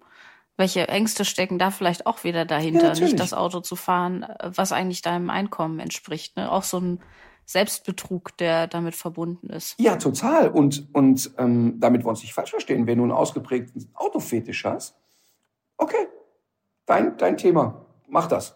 Aber wo kannst du das woanders dann wieder einholen, das Geld? Und die Leute mhm. gehen oft sogenannte Dauerschuldverhältnisse ein, die sie sich im Grunde nicht leisten können. Das heißt, die haben, äh, klar, die Mieten sind wahnsinnig hoch in Deutschland, aber viele Menschen wohnen auch bewusst oder unbewusst in überdimensionierten Wohneinheiten, besonders wenn sie in einem mittleren Einkommen schon sind. Also das heißt, jemand, der, weiß ich nicht, 4.000, 5.000 Euro im Monat verdient, glaubt, er muss sofort in einem Reihenhaus leben oder sich's groß machen. Und dann denkt man sich vielleicht noch, äh, das kann man irgendwie kompensieren, aber man kann eben auch nicht ewig kompensieren. Genauso wie du bei einer Diät so ein Cheat Day, wo du dann den ganzen Tag nur Torte und Pommes gefressen hast, äh, das ist, das kannst du noch irgendwie handeln in den nächsten beiden Tagen. Aber wenn das eben drei oder viermal in der Woche vorkommt, dann ist auch nichts mehr mit kompensieren. Ja, siehe bei mir. Ähm, so, ist ja einfach so. Und ähm, das heißt, wir kommen also schon bei so banalen Sachen wie dem Auto. Und ich sage das jetzt bewusst banal, denn ähm, die Leute empfinden einen leichten Schmerz, wenn die in eine alte Karre steigen müssen. Und das ist wirklich total absurd. Also wir reden jetzt nochmal, wir reden nicht von jemand, der als Handelsvertreter jedes Jahr 80.000 Kilometer auf der Autobahn fährt. der braucht ein Auto, was echt funktioniert. Das killt den, wenn der dauernd die Karre nicht anspringt. Aber ich habe wirklich noch extrem lange, da hätte ich mir längst andere Autos leisten können, bin ich brav mit meinem 13 Jahre alten Ford Sierra Kombi Diesel rumgefahren. Und als er nicht mehr konnte, habe ich mir den nächsten 10 Jahre alten gekauft. Ähm, einfach, weil jetzt ist das für mich natürlich ein leichtes Thema, weil mich Autos ja überhaupt nicht interessieren. Aber trotzdem einmal kurz gucken, sind die 300, 400 Euro, die ich im Monat abstottere für ein neues Auto, brauche ich das? In aller Regel nein. Und es hat eben auch damit zu tun, dass die Leute gern diesen Status so empfinden.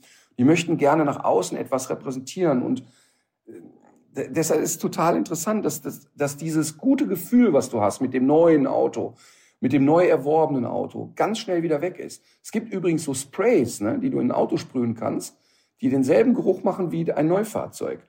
Das, das was ja Gebrauchtwagenhändler oft benutzen, ist total absurd natürlich, weil dein Gehirn sagt, oh, es Das äh, ist interessant. Also da weiß ich, wo ich gleich hingehe. Es riecht neu. Ne? So, also erstmal noch mal einmal gucken. Das wirkt man selbst auch attraktiver, wenn man sich damit einsprüht.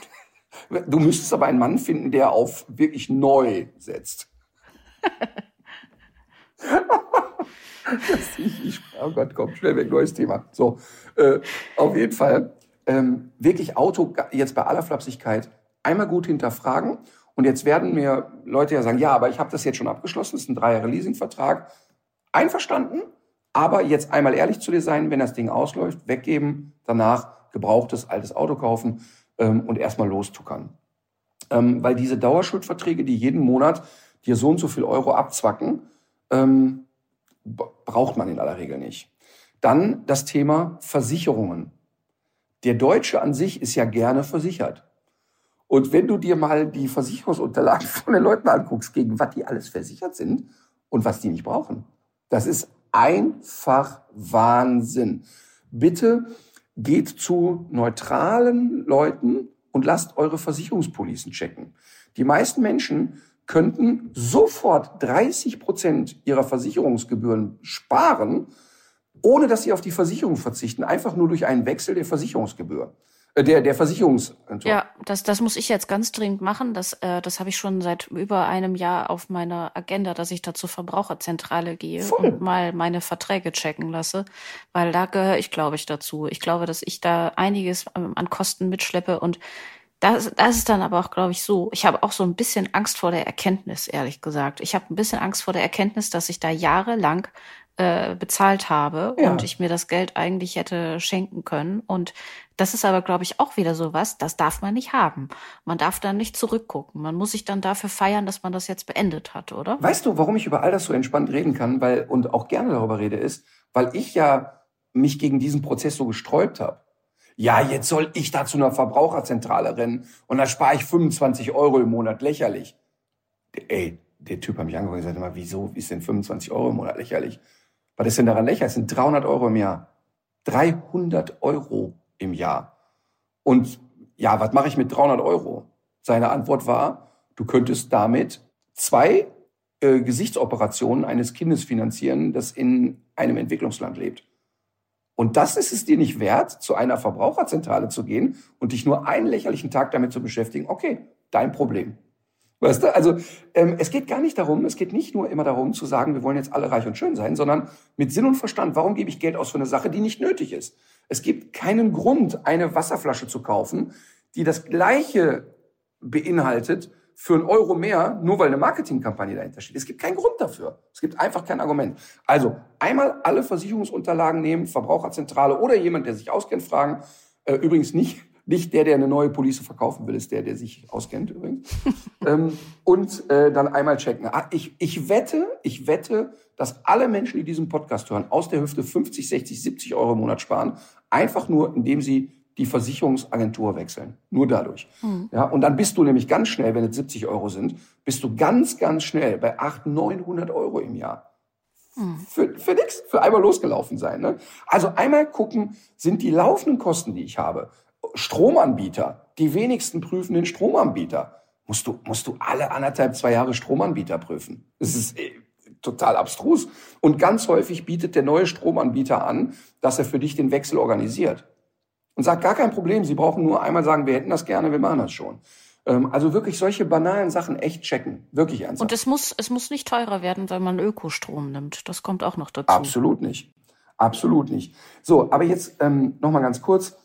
Ähm, diese, diese Sache, so wie ticken wir eigentlich beim Thema Konsum? Ne? Ich habe, ich glaube, sechs Jahre auf meinem Geld ein Post-it gehabt. Und der war einfach nur, brauchst du das wirklich? Also immer, wenn ich den Geldschein rausgeholt habe, stand auf dem Geldschein, brauchst du das echt? Total bescheuert. Aber ich kann dir echt nicht sagen, wie oft ich dann noch mal bei einem Kauf gezögert habe und gesagt habe, boah, brauche ich das echt? Weiß ich nicht. Keine Ahnung. So, pass auf. Und damit wir aber jetzt nicht in diese, in diese Falle tappen der dauerhaften Selbstkastei, ähm, ein, sollte man sich jetzt mal sozusagen ein Drei-Konten-Modell anlegen. Du hast also ähm, drei verschiedene Konten. Du kannst also bei der Bank, bei der du gerade bist, auch da würde ich die Gebühren hinterfragen, ähm, Unterkonten anlegen. Die kosten dich nicht zusätzliches Geld. Und das eine Konto ist wirklich nur und ausschließlich fürs Sparen zuständig. Das Geld, was da drauf geht, da gehst du erst dran, wenn du das brauchst, um das Leben deiner Kinder, deines Ehemannes zu retten. Und da, da gehst du nicht dran, weil du sagst, ich kaufe mir eine neue Küche, ich möchte in Urlaub fahren, ich brauche ein paar neue Turnschuhe. Dieses Sparkonto ist ein Sparkonto. Da geht das Geld drauf. Wann und in welche Reihenfolge kommen wir noch zu? Und es gibt aber ein weiteres Unterkonto, das ich jetzt, keine Ahnung, oder alle Experten dann Spaßkonto nennen. Und das Geld, was da drauf ist, baller raus. Für allen sinnlosen Scheiß dieser Welt. Alles, worauf du Bock hast, mach es einfach. Denn wie bei Diät, wie bei Abnehmen, wie bei allen Themen, wenn du zu stringent und zu hart mit dir bist, macht das alles gar keinen Spaß. Mhm. Und ich will auch Schwachsinn. Dann hält man es nicht durch. Nein, und ich will auch Schwachsinn konsumieren. Ich will mir auch Sachen kaufen, wo ich hinterher denke, hast du nicht mal ausgepackt. So ist auch eine Erkenntnis. Aber eben von dem vorher festgelegten Betrag. Und nicht einfach so. Also, sondern, okay, das ist mein Budget dafür. Und da diskutiere ich aber auch nicht drüber, das baller ich raus. Wenn ich es einen Monat nicht rausgeballert habe, lege ich es auch nicht zusätzlich aufs Sparkonto. Mache ich auch nicht. Es bleibt da liegen. Und vielleicht in drei Monaten ist da so viel drauf, dass ich mir richtigen Schwachsinn kaufen kann. Ähm, also weißt du, also das, das verhandle ich gar nicht mit mir. Und das ist ein ganz, ganz wichtiger Punkt, dass wir in dem Prozess des Sparens auch einen kleinen Betrag weglegen, wo wir sagen, oder auch einen großen Betrag, das ist für Spaß. Ist, da mache ich einfach Blödsinn mit. Ist gar keine Frage. Bevor wir aber all das machen, startet ein Experiment. Drei Monate. Und wenn du das nicht durchhältst, dann lass es auch einfach sein. Ähm, du hast ein Budget von fünf Euro am Tag. Fünf. Nicht mehr und nicht weniger. Und mit diesen fünf Euro, also wir reden nicht von Miete und sonst irgendetwas, wirst du dein, ich rede jetzt von einer Einzelperson, nicht von einer Familie, deinen Lebensunterhalt bestreiten. Essen, Trinken, Schuhe, Klamotten, Tennisschläger, alles. Fünf Euro am Tag. Klingt extrem wenig, ist es überhaupt nicht. Ist es überhaupt nicht. Es ist wirklich total realistisch. Wenn du glaubst, es geht nicht, dann sage von mir aus sieben. Aber die Zahl ist nicht verhandelbar. Und es ist so verrückt, ich rede jetzt von einer Einzelperson, ist ja völlig klar. Wenn du ein Ehepaar bist, dann sind es eben zehn. Wobei ich glaube, dass man dann sogar noch spart, weil du ja diesen Synergieeffekt hast. Ähm, genau. Aber fünf Euro, ne? Guck mal, ein Paket Nudeln, Sachwart, 59 Cent. 500 Gramm Nudeln, mhm. 59 Cent im richtigen Laden. Versuch mal ein Paket Nudeln am Tag zu essen, ist nicht möglich. Also ein ganzes Paket, also. Doch, ich schaff das. Du isst 500 Gramm Nudeln? Ich bin dazu in der Lage. Aber das nur, um anzugeben. Ja, aber guck mal, dann, dann stopf dir das rein. Ne? So, dann stopfst du dir ein Paket Nudeln rein. Jetzt, äh, nee, das ist ja nicht gut. Jetzt, das ist ja nicht gesund. Dann kaufst du dir noch eine, übrigens Wasser aus der Leitung trinken. Ne? Einmal prüfen, wie, das, mhm. wie, die, wie das Leitungswasser bei dir ist. In 99,9 Prozent der deutschen Haushalte kannst du das Wasser, äh, Haushalte kannst du Wasser prima aus der Leitung trinken. Ähm, also, das ist das Experiment. Fünf Euro am Tag. Ich lasse mich hochhandeln auf sieben. Und weißt du, was passiert nach den drei Monaten? Es ist eine unfassbare Gewohnheit eingetreten, zu gucken, wo finde ich Dinge preiswert. Und trotzdem mhm. auf meinem Level, wo ich sagen will, das möchte ich so halt haben. Ne? Ähm, plus, Auch wenn man zum Beispiel, es spielen ja jetzt auch beim Konsum ja auch noch andere Sachen mit rein. Also zum Beispiel, man will ja nicht die allerbilligste Wurst essen, wenn man jetzt ein Wurstesser ist. Oder man möchte vielleicht auch mal ein Biogemüse kaufen, weil man weiß, was mit Bioanbau eben auch für Vorteile verbunden sind, wo es nicht nur um den eigenen Hals geht sozusagen. Naja, du wirst lernen, erstmal äh, bei Prioritäten zu setzen. Prioritäten ne? zu setzen. Bei Nahrung wirst du erstmal äh, gucken, was ist sozusagen die schöne Sättigungsbeilage, äh, solche Dinge. Ne? Mhm. Und ich weiß, das klingt jetzt echt Neandertaler-mäßig, ist es aber nicht. Und nochmal, ich lasse mich noch weiter hochhandeln. Sag 10 Euro. Leg einen Betrag fest, der realistisch ist. Wenn du sagst, fünf, ich bin, ich möchte aber immer im Demeter-Betrieb einkaufen, dann sind es eben zehn. Ist mir völlig egal.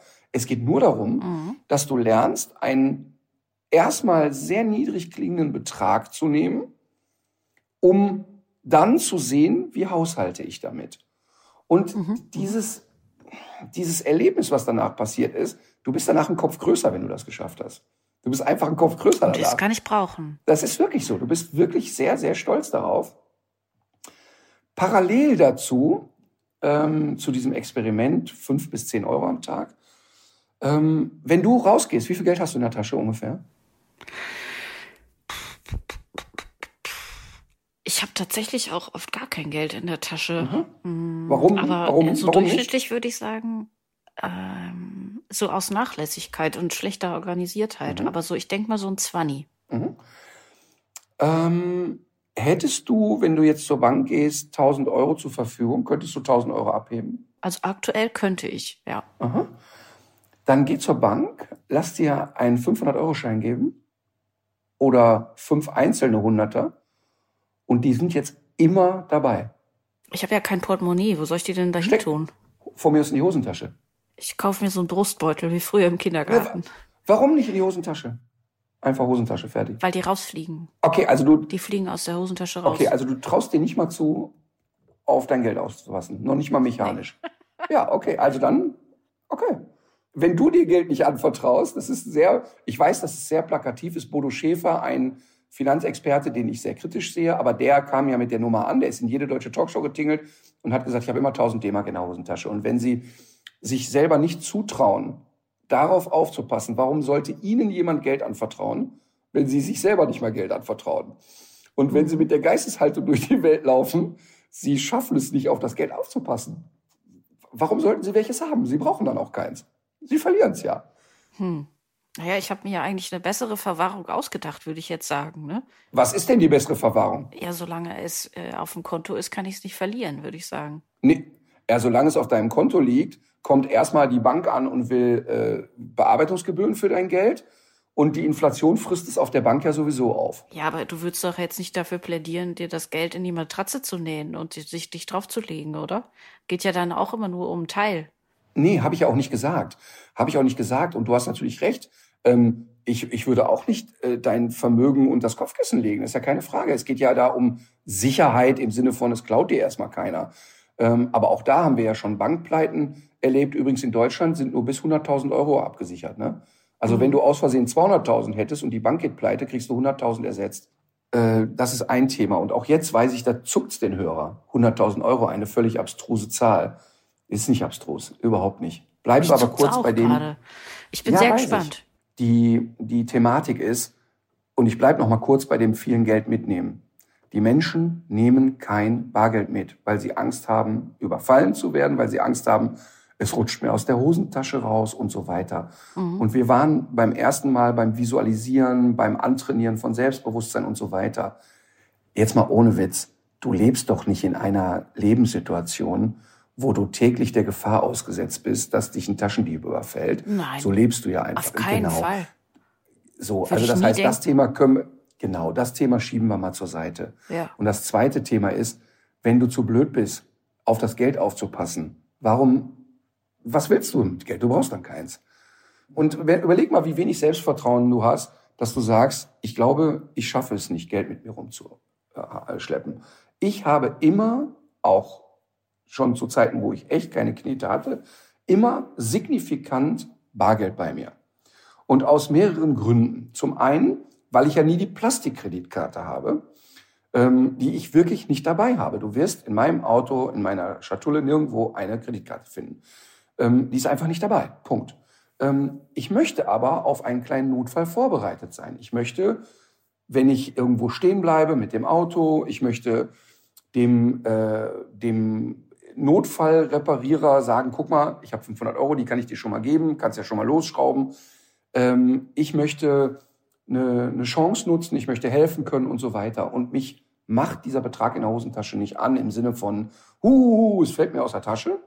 Ähm, es gibt mir eher ein gutes Gefühl und es gab mir in der Phase, wo ich überhaupt kein Geld hatte, ein, Achtung, du kannst mich wirklich bescheuert finden, so ein gewisses Gefühl von, ach, so ein bisschen Wohlstand ist da. Ähm, das war einfach ein gutes Gefühl, überhaupt so diesen, diesen, diesen Schein anzufassen und zu sagen, ach, finde ich cool. Ähm, ich bin da wirklich ein großer Fan davon, das auch wieder zu visualisieren, zu sagen, ich habe doch hier was. Und ich gebe das natürlich nicht aus, aber ich habe das einfach. Und ich traue mir zu, darauf aufzupassen. Ich traue mir auch zu, nicht hysterisch zu sein mit dem Betrag. Und ich empfinde das auch nicht obszön in irgendeiner Art und Weise. Die Leute sollten dein Gesicht sehen gerade. Du guckst so irritiert. Ja, aber äh, Nö, nö, nö, nö, das, das, das würde ich tatsächlich so gar nicht sagen. Also ich bin da wirklich, äh, ich nehme das wirklich alles sehr offen auf und äh, ich habe da gar nicht so viel, da ist gar nicht so viel Bewertung drin, äh, sogar überhaupt gar nicht, wie du jetzt gerade äh, dachtest. Ich finde das alles interessant, weil das ist äh, für mich schon auch, äh, für mich ist das echt auch ein spannendes Thema und das haben wir ja neulich auch schon mal gesagt, also jetzt über den eigenen äh, Bedarf oder auch über die eigenen, die eigenen Verhältnisse hinaus. Ähm, es gibt ja immer noch so, es gibt ja immer noch so unsichtbare Grenzen. Und jetzt nehmen wir mal wirklich auch wieder äh, Hartz-IV-Empfänger und ganz kleine Renten und so weiter daraus, weil die einfach überhaupt gar keine Beweglichkeit haben. Aber es gibt eben auch Menschen, die hätten sie vielleicht und die tappen immer wieder in dieselben Konsumfallen, die lassen sich von Maklern eine Sicherheit verkaufen, die keine ist und äh, blechen dafür auch noch was. Die äh, verschwenden ihre Kohle in irgendwelche Glücksspiele oder äh, Geschichten, die ähm, und darum, da geht's ja schon auch drum. Es geht ja auch nicht drum, weißt du, dieses immer so haben wollen und äh, ich möchte irgendwann mal ein großes Haus kaufen und so, darum geht's ja gar nicht, sondern es geht ja eigentlich auch drum, zum Beispiel mal zu lernen, äh, für ein äh, Alter vorzusorgen. Und das weiß man ja auch, äh, die Rente ist eben nicht sicher und äh, es ist bei vielen Leuten eben viel zu wenig, was von der gesetzlichen übrig bleibt. Und da geht's ja um Vermögensaufbau Bau und nicht darum, sich einen fetten Porsche zu kaufen oder ein Flugzeug oder äh, so viel Quadratmeter, die man gar nicht braucht und auch noch beheizen muss. Und ökologisch ist es natürlich auch alles Kacke, sondern ich finde das ja alles äh, total vernünftig, äh, weil das ja auch etwas ist, was in der Schule total unterbelichtet ist, was in vielen Familien einfach nicht richtig ähm, vermittelt ist oder vermittelt wurde oder zu, zu Hause ist oder was, äh, wo jeder so sein eigenes äh, geheimes Ding draus macht, weil es ja auch in weiten Teilen Deutschlands, ich würde sagen südlich von Frankfurt noch mehr, so ein bisschen ja auch verpönt ist, äh, darüber zu sprechen. Und ähm, Total. Das ist Total. etwas, was, äh, was bestimmte Unterschiede ja auch betoniert. Also das ist gar nicht so cool, wenn, wenn man auch zum Beispiel als Freiberufler und dann noch als Frau in einer äh, Jobbranche, die so ein bisschen kreativ ist, auch, da lässt man sich ja zum Beispiel auch ganz gerne mal über, über den Tisch ziehen. Äh, das, das, das, gerade weil man sich über solche Dinge nicht, nicht austauscht. Ne? Äh, wir haben auch schon mal hier über Madame Moneypenny gesprochen. Das Thema ist total relevant und äh, viele Frauen landen in Altersarmut, gerade weil sie sich solche Gedanken nicht machen. Und ähm, deswegen, ich bin da, ich bin da überhaupt nicht. Total. Total, es geht. Ich bin da total offen. Ja, genau. Es geht nämlich äh, tatsächlich jetzt beim Gespräch über Geld nicht darum zu sagen, alle Menschen sollen wollen und müssen Millionäre sein, um dann konsumieren zu können und so weiter.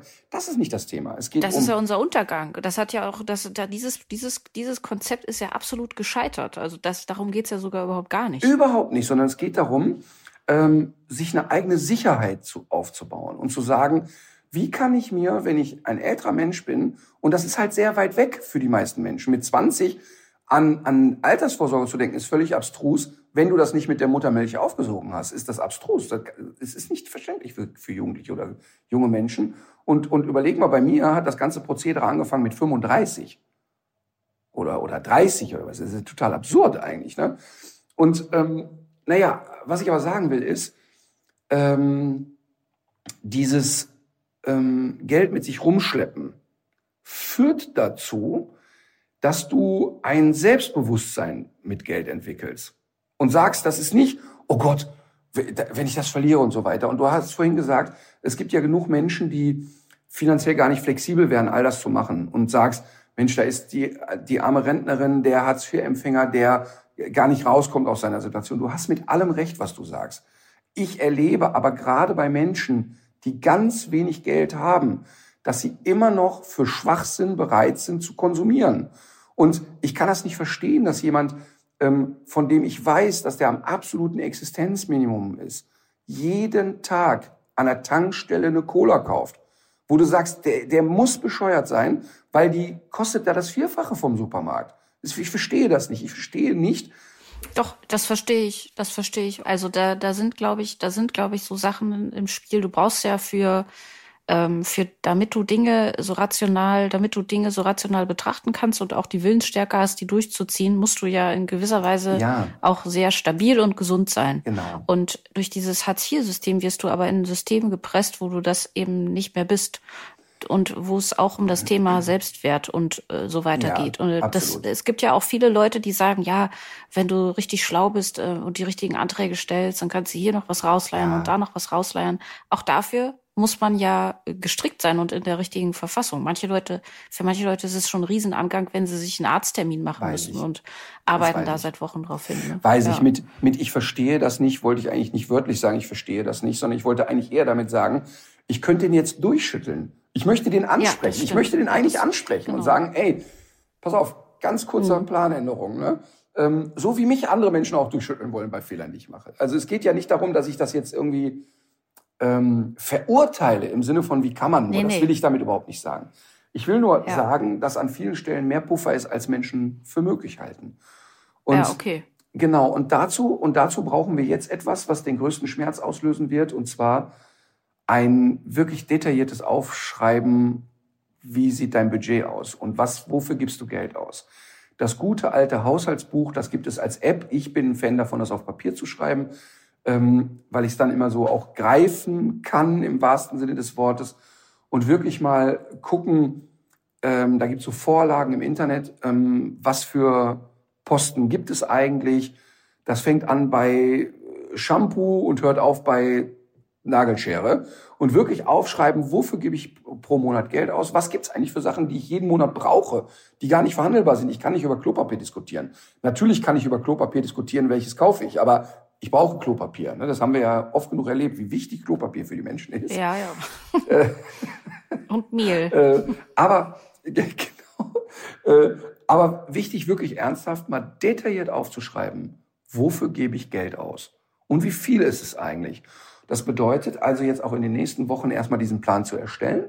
Was ist aktuell Stand der Dinge? Du schätzt es ja erstmal einfach. Du sagst ja erstmal so, ich schätze, ich gebe im Monat 20 Euro aus für Hygieneartikel erfinde ich. Schreibst du auf 20. Und die nächsten zwei Monate guckst du dir aber, lässt dir für alles eine Quittung geben. Ne? Also jeder Einkauf heißt Bon mitnehmen, zu Hause aufschreiben. Ich weiß, es ist mühselig, tut mir leid. Äh, den, den Bon aufschrei mitnehmen, aufschreiben, wofür habe ich was ausgegeben. Und ich verspreche dir, du hast nach zwei Monaten schon eine Erkenntnis und denkst, sag mal, wofür, warum muss das wirklich sein? Oder es kann ja auch sein, dass du zu der Erkenntnis kommst, alles klar, mache ich ein Häkchen hinter. Ich bin da sehr vernünftig. An der Stelle kann ich gar nichts sparen. Ist top. Ist ja auch eine Erkenntnis. Kann ja auch passieren, dass du sagst, was hat er? Also ich komme gut klar, das ist prima, das ist mein, mein Haushaltsbuch. Ich stelle da fest, ähm, ich kann da eigentlich gar nichts groß sparen. Das ist, ist ja auch eine super Erkenntnis. Es wird nicht passieren, kann ich dir jetzt schon sagen. Es wird nicht passieren. Ähm, selbst, und ich weiß ja, dass du nicht total, du bist ja kein Konsument im klassischen Sinne, du bist ja schon sehr reflektiert bei Klamotten, bei Lebensmitteln, du bist ja sehr reflektiert. Trotzdem wirst du Dinge finden, bin ich mir sicher. Und wenn nicht, ist es eine super schöne Erkenntnis, nämlich zu sagen, okay, hier brauche ich es gar nicht mehr anzupacken. Ähm, hast du äh, Fragen? Nein. Also weiter geht's. Ne? Nee. Ja. So, ja. pass auf. Ähm, wir sind wieder bei dem Thema Glaubenssätze und wozu willst du eigentlich Geld vermehren und ansparen? Und jetzt kann man sagen, ja, ich möchte ja äh, keine Altersarmut haben und ich möchte dies nicht und das nicht. Aber auch das musst du visualisieren. Und wir hatten beim letzten Mal darüber gesprochen, das zu machen, aufzuschreiben, wo will ich sein mit 80, mit 70, mit 60. Hast du das gemacht? Hast du diese Woche Zeit gehabt dazu? Ähm, ja, habe ich gemacht. Krass. Hätte ich nie gedacht. Krass. Mhm. Also es ist in vielen äh, Bereichen ist es nicht so ähm, konkret und was bei mir ein bisschen wie bei dir, aber was bei mir, was mir wieder aufgefallen ist, ist, ähm, bei mir kommen ganz viele Faktoren rein, die eigentlich gar nicht unmittelbar in meinem, in meinem, in meiner Konsumwelt äh, zum Beispiel liegen.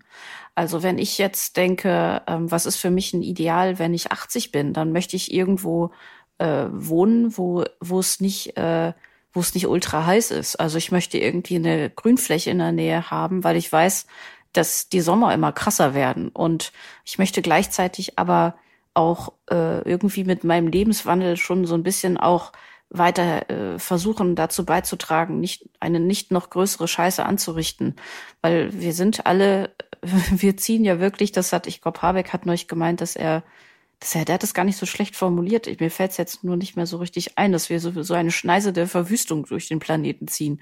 Ich möchte gerne, dass meine Schneise möglichst klein ist. Also für mich geht es gar nicht nur, nur so um Errungenschaften, sondern bei mir schwingt bei diesen Sachen auch immer so ein bisschen auch dieses schlechte Gewissen mit.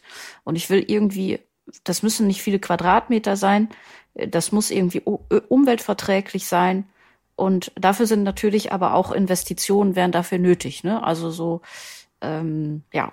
Aber guck mal, da könntest du zum Beispiel, wir werden heute nicht groß über Aktien reden, das äh, können wir irgendwann machen, aber da könntest du aber doch zum Beispiel, wenn du jetzt sagst, für meine Altersvorsorge ähm, kaufe ich ETFs oder ich will mal eine Aktie kaufen, ist ja für dich dann auch ganz klar zu sagen, ich investiere nur in Firmen, die nachhaltig arbeiten und die, die Das ist auch so. Ja, das mache ich schon. Super. Und ja. tipptopp ist ein super Gefühl, ist ein, äh, kann ich, kann ich wirklich sagen, vor über 15 Jahren, da hatte ich mit Aktien und Co. noch gar nichts am Kopf, ähm, habe ich jemanden kennengelernt, den ich sehr schätze, ein richtig guter Typ, der darauf spezialisiert war, ähm, grüne Unternehmen äh, in Aktiengesellschaften umzuwandeln und auch dafür geworben hat, zu sagen, ey, hier könnt ihr mit investieren. Und ich saß mhm. da wie ein Doof und habe immer gesagt, nee, das mache ich nicht. Also das ist mir, also das ist mir, also nee, das geht nicht. Weil klar, weil ich natürlich auch elterlich geprägt war. Also Aktien, das ist also morgen, morgen Wirecard. Alle sterben jetzt und so, ne? Ähm, und das ist inzwischen ein total erfolgreiches Unternehmen. Und wir kürzlich noch mit ihm über einzelne Produkte gesprochen, die ich nicht bei ihm gekauft habe und so. Ähm, aber es ist halt im, im Leben so, man ist manchmal eben nicht an der richtigen Stelle und manchmal auch noch in der Entwicklung nicht so weit. Ähm, und Entwicklung verändert sich ja auch. Ähm, also das heißt, wenn, wenn deine, deine visualisierten Ziele immer so sind, entnehme ich, du, dass du aktiv, da, also ein Ziel ist für dich aktiv dazu beizutragen, dass der Klima- und Ökowahn äh, besser wird. Das hat aber erstmal nichts damit zu tun, konkret zu visualisieren. Das heißt, du musst ja die Katharina Adig mit grauen Haaren und, und so und mit 80 sehen. Die, ich sehe die schon. Ja, ja, also ich sehe die schon in so einem kleinen äh, Passivhäuschen sitzen und äh, einen Garten drumherum, der so ist, dass der eben auch so Raum für andere Lebewesen birgt, dass mhm. die Flächenversiegelung, äh, also dass, dass, dass keine Flächen versiegelt sind drumherum, mhm. alles möglichst wild und, und, und schön. Mhm. Verstehe. Okay, also hast du gemacht. Ich da so. Nämlich wundert ja. das total, weil dieses Visualisieren und dieses Konkrete, was wir in der letzten Folge besprochen haben, das schieben Menschen sehr lange vor sich her. Und, und ein Argument, warum Menschen nicht anfangen zu sparen, nicht anfangen zu visualisieren, weil sie im Hamsterrad gefangen sind. Die werden mir schreiben und sagen, hör mal, ich hab, bin alleinerziehend, ich habe drei Kinder, ich, ich habe die Zeit halt überhaupt nicht. Und das verstehe ich alles. Letztlich sind es alles durch die Bank weg mhm. Ausreden, mhm. um sich mit dem Thema nicht beschäftigen zu müssen. Denn ähm, die Leute haben trotzdem anderthalb Stunden am Tag Zeit, bei Instagram sich irgendwelche schwachsinnige Scheiße reinzuziehen. Aber das ist bestimmt, das ist bestimmt dieser Effekt, den du ja auch schon sehr oft beschrieben hast, dass wenn man, ähm, wenn man sich anstrengt und man versagt, das ist so wie äh, Homer Simpson hat es auch, sagt es auch immer, der Versuch ist der erste Schritt zum Scheitern. Ja, genau. Das ist tatsächlich die Angst und auch die Angst davor, also erstmal fehlt der Glaube, dass das überhaupt funktionieren könnte. Weil man hat jetzt mhm. 30, 40, 50 Jahre in einem System gelebt, das einem ja immer wieder bewiesen hat, es funktioniert nicht, dass du Spaß. Du hast es oft versucht, es ist nichts übrig geblieben. Dann geht die Waschmaschine kaputt. Ach, jetzt muss ich ja doch wieder ans Ersparte und so weiter. Ich kenne das alles. Das habe ich alles, sind alles Sachen, die ich auch immer gesagt habe. Und ähm, dieses aber jetzt zu sagen, so jetzt packe ich es an und jetzt mache ich es mal, ist ein wahnsinnig brutaler Moment, der aber in dem Moment, wo man es angefangen hat, echt Spaß macht. Wirklich, wirklich Spaß macht. Und diese Zeit sich mal zu nehmen, ähm, ist wirklich gesund und gut. Ähm, also wir haben jetzt den Budgetplan aufgestellt. Wir haben also jetzt mal acht Wochen mit Quittungen verfolgt, wofür geben wir eigentlich Geld aus. Dann haben wir gesagt, okay, wir nehmen uns mal drei Monate vor, mit fünf bis zehn Euro am Tag auszukommen. Aber die Zahl legen wir vorher fest. Wenn es sieben sind, ist nicht verhandelbar, zehn ist nicht verhandelbar, fünf ist nicht verhandelbar. Ähm, übrigens, wenn in der Zeit eine Beule ins Auto kommt, wird die nicht repariert, ne? weil du hast ja fünf Euro am Tag nur. Mhm. Was ist, wenn was übrig bleibt von den zehn? Also ich gebe ja nicht jeden Tag zehn Euro aus. Naja, du kannst natürlich, du musst nicht an dem Tag zehn Euro ausgeben. Halt das mal den Rest gut fest, weil der wird am Ende des Monats kommen oder am Ende der Woche kommen, wo du sagst, ach, jetzt möchte ich mir aber die Bio-Banane kaufen. Ähm, das heißt, du machst es wöchentlich oder monatlich, dass man so sozusagen bilanziert? Ja, ich mache es monatlich. Ich mache es monatlich. Mhm. Ähm, und um genau zu sein, mache ich das überhaupt nicht mehr, weil das für mich schon in Fleisch mhm. und Blut total übergegangen ist. Ähm, ja. Es ist ja nur das Experiment, mal drei Monate wirklich reflektiert mit Ausgaben zu sein. Und ähm, wirklich mal zu gucken, ähm, schaffe ich das überhaupt? Bin ich überhaupt in der Lage dazu mit einem Budget von fünf Euro am Tag? Wenn du drei Tage nichts ausgegeben hast und sagst, jetzt will ich aber die 15, die ich angespart habe, ausballern, dann mach das doch einfach. Ist ganz egal. Ist ganz egal. Also wenn du bei fünf Euro am Tag am Ende des Monats noch Geld über hast, dann zieh ich einen Hut. Dann ist es schon erstaunlich, würde ich es mal formulieren. Ähm, und ich weiß, dass die Raucher jetzt hier sitzen und sagen, ja, aber ich verrauche ja schon 150 oder 200 Euro im Monat. Überleg mal, ne, was du. Denk mal drüber nach. Überleg mal, was du da Knete sparen könntest. Das ist wirklich Wahnsinn. Also ich unterhalte mich ja wirklich, und ich unterhalte mich ja wirklich mit, äh, mit Leuten, die 70 sind und seit sie 13 sind rauchen. Also die haben einen Ferrari weggequarzt, ne? Nur, dass man mal gehört hat. Ähm, ist ja wirklich. Aber, aber ist ja auch nicht schlimm, weil die brauchen ja auch keine Altersvorsorge. Ähm, also wenn du mit 13 anfängst zu rauchen, dann ist ja erstaunlich, dass du 70 wirst. Ähm, aber auch da habe ich Verständnis für Suchtverhalten, aber das müssen wir eben jetzt hier in den Budgetplan eben einplanen. Also wenn du sagst, die 5 Euro am Tag, die gebe ich aus für meine Schachtel Zigaretten, dann ist eben Essen nicht möglich drei Monate lang. Mhm. Da muss man eben eine Entscheidung treffen. Ne? Damit haben wir heute jetzt alle Raucher des Podcasts verloren. Ähm, aber so ist es eben manchmal. So, pass auf, jetzt kommt eigentlich ähm, schon der letzte kleine Punkt. Bisher, also wir werden ja jetzt immer wieder darüber reden, ne? alle paar Wochen einmal. Und ähm, jetzt kommt wirklich das äh, für mich eigentlich Verrückteste. Als ich im Studentenwohnheim gewohnt habe, habe ich ähm, ungefähr, boah, ich sag mal so 4000 D-Mark netto verdient. Und ähm, es war natürlich unfassbar. Das war durch die Trainergeschichten äh, dann. Ja, das war ja eine Kombination aus Hundetraining. Ähm, da erzähle ich gleich, äh, das können wir vielleicht nochmal einschieben, äh, den eigenen Wert. Äh, Kombination aus Hundetraining, dann habe ich Getränkedosen verkauft auf Rockkonzerten. Ich habe einfach viel gearbeitet. Ach, die. Geschichten. Einfach ja, äh, viel ja. gearbeitet. Ähm, von Hundetraining konnte ich ja die ersten zwei, drei Jahre nicht leben. Obwohl ich schon, ah, 40 Unterrichtsstunden die Woche gegeben habe. Und warum? Ähm, das, ist, das ist sehr schön, dass wir jetzt aus Versehen darauf gekommen sind. Ähm, ich wollte eigentlich auf was an, anderes hinaus. Ähm, ich ich mache einen kleinen Schlenker. 4000 Euro oder 4000 D-Mark damals im Monat verdient oder von mir aus auch Euro, keine Ahnung. Netto verdient. Am Ende des Monats übrig gehabt.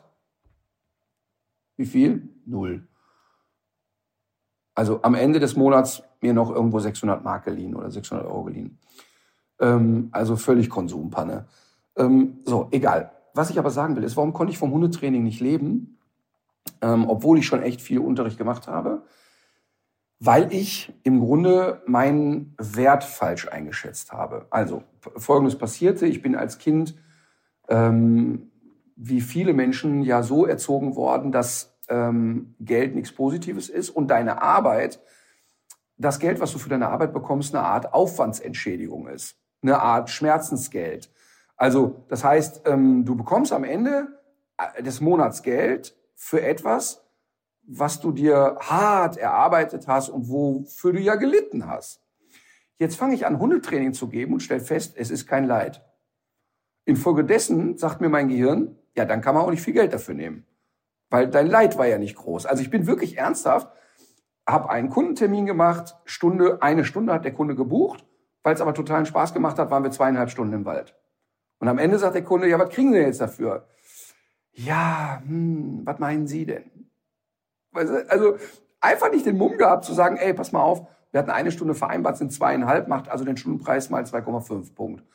Ähm, war nicht möglich, habe ich mich nicht getraut, habe ich mich geschämt und fand so, ach, aber ich hatte doch selber zwei schöne Stunden. Warum soll ich denn jetzt, das kann man doch nicht machen. Und dann habe ich einen äh, Menschen getroffen, der, ich habe also zu der Zeit habe ich glaube ich 19 Euro die Stunde, nee 19 D-Mark die Stunde genommen, 19 D-Mark die Stunde genommen und das war, das war so absurd. Hatte einen Kunden, Professor Pougin. Ähm, ich glaube, von dem habe ich hier schon mal erzählt, oder? Ich, mir schwant gerade auch irgendwas, ja. Unfa unfassbar guter Typ. War schon da, dort ein älterer Herr. Ähm, hatte einen Flat-Coated Retriever, mit dem er bei mir war. Ganz, ganz lustiger Typ. Ähm, war Wirtschaftswissenschaftler. Hatte eine Professur auch an der Uni Köln und so weiter. War aber da schon in Pension, als ich ihn traf. Und der hat so viele unglaublich kluge Sachen zu mir gesagt. Der hat in der ersten, nach der ersten Unterrichtsstunde hat er zu mir gesagt, wissen Sie, seien Sie mal echt froh, dass Sie immer so faul waren. Nach einer Unterrichtsstunde. Ich sag, wie kommen Sie denn jetzt darauf? Er sagte, ich habe Sie genau als Schüler vor Augen. Sie haben sich immer nur durchgemogelt, immer nur das Nötigste gemacht. Und ich, ich war halt total erschrocken, wie der mich so gelesen hat. Und dann, habe ich gesagt, ja, aber warum ist es denn gut? Und er sagt, ja, Sie haben eine Sache immer gelernt, improvisieren. Und Sie haben sich immer durch, und Sie hatten immer, mussten immer neuen Plan B entwickeln. Und ich merke auch hier im Unterricht, dass sie ja null vorbereitet sind. Aber sie haben so viel Intuition und sie, sie können so auf die Situation eingehen, das beeindruckt mich sehr. Und das fand ich, war ich richtig mit, richtig mit rotem Kopf weggegangen, habe mich total geschämt. Und dann hat er in Unterrichtsstunde vier oder fünf gesagt, ob ich mich für einen Experten halte. Ob ich, äh, also glauben Sie, dass Sie Experte sind? Und habe ich gesagt, ja, na klar. Ich kenne ich kenn wirklich, also total überheblich natürlich, äh, kenne ja kaum jemanden, der sich besser auskennt. Das ist total lächerlich, ich war drei Jahre selbstständig. Total lächerlich, aber ich war fest davon überzeugt. Und, und dann sagt er, ja, aber warum, wenn Sie doch glauben, dass Sie ein Experte sind, warum nehmen Sie denn einen, einen Preis wie jemand, der einen Aushilfsjob macht? Ihre Bezahlung passt doch überhaupt nicht zu dem, wie Sie sich wahrnehmen.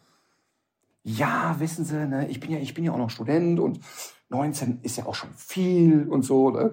Und er sagt, okay, Sie, treffen Sie für sich eine Lebensentscheidung. Entweder werden Sie immer hier der nette Student sein, den hier alle mögen, und das ist super, Sie kommen mit dem kaputten Fahrrad angefahren ähm, und nehmen dann 19, freuen sich immer, dass Sie 20 kriegen und gehen dann nach Hause und ab in die Studentendisco. Können Sie gern so weitermachen, aber Experte sind natürlich nicht. Bumm. Oh, das hat echt gesessen. Da habe ich echt Tage, Wochen drüber nachgedacht und gesagt, mein Gott, mein Gott, mein Gott, er hatte so recht. Und dann habe ich ihn immer weiter ausgequetscht. Also er war derjenige, der mit, mit, mit dem ich viel über Geld geredet habe. Und dann hat er mir gesagt, aber schauen Sie mal, Sie haben unglaublich wenig Zeit. Ähm, Sie sind ja, muss ja schon manchmal drei Wochen auf einen Termin warten. Dann haben Sie noch das Studium und die, die Bezahlung stimmt doch einfach nicht. Jetzt machen Sie mal folgendes Experiment. Die nächsten zehn Anrufer, die Sie kriegen, sagen Sie einfach die doppelte Zahl.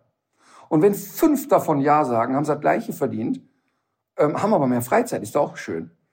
Ich habe nicht für möglich gehalten, wenn ich als in einer Studentenbude wohnender Hundetrainer sage, 38, dass auch nur einer sagt, ja, mache ich.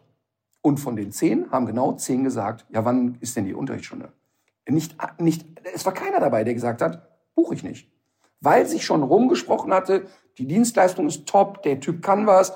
Ähm, und wenn du deine Leistung immer nur so definierst, dass du sagst, weil ich so preiswert bin, kommen die Leute.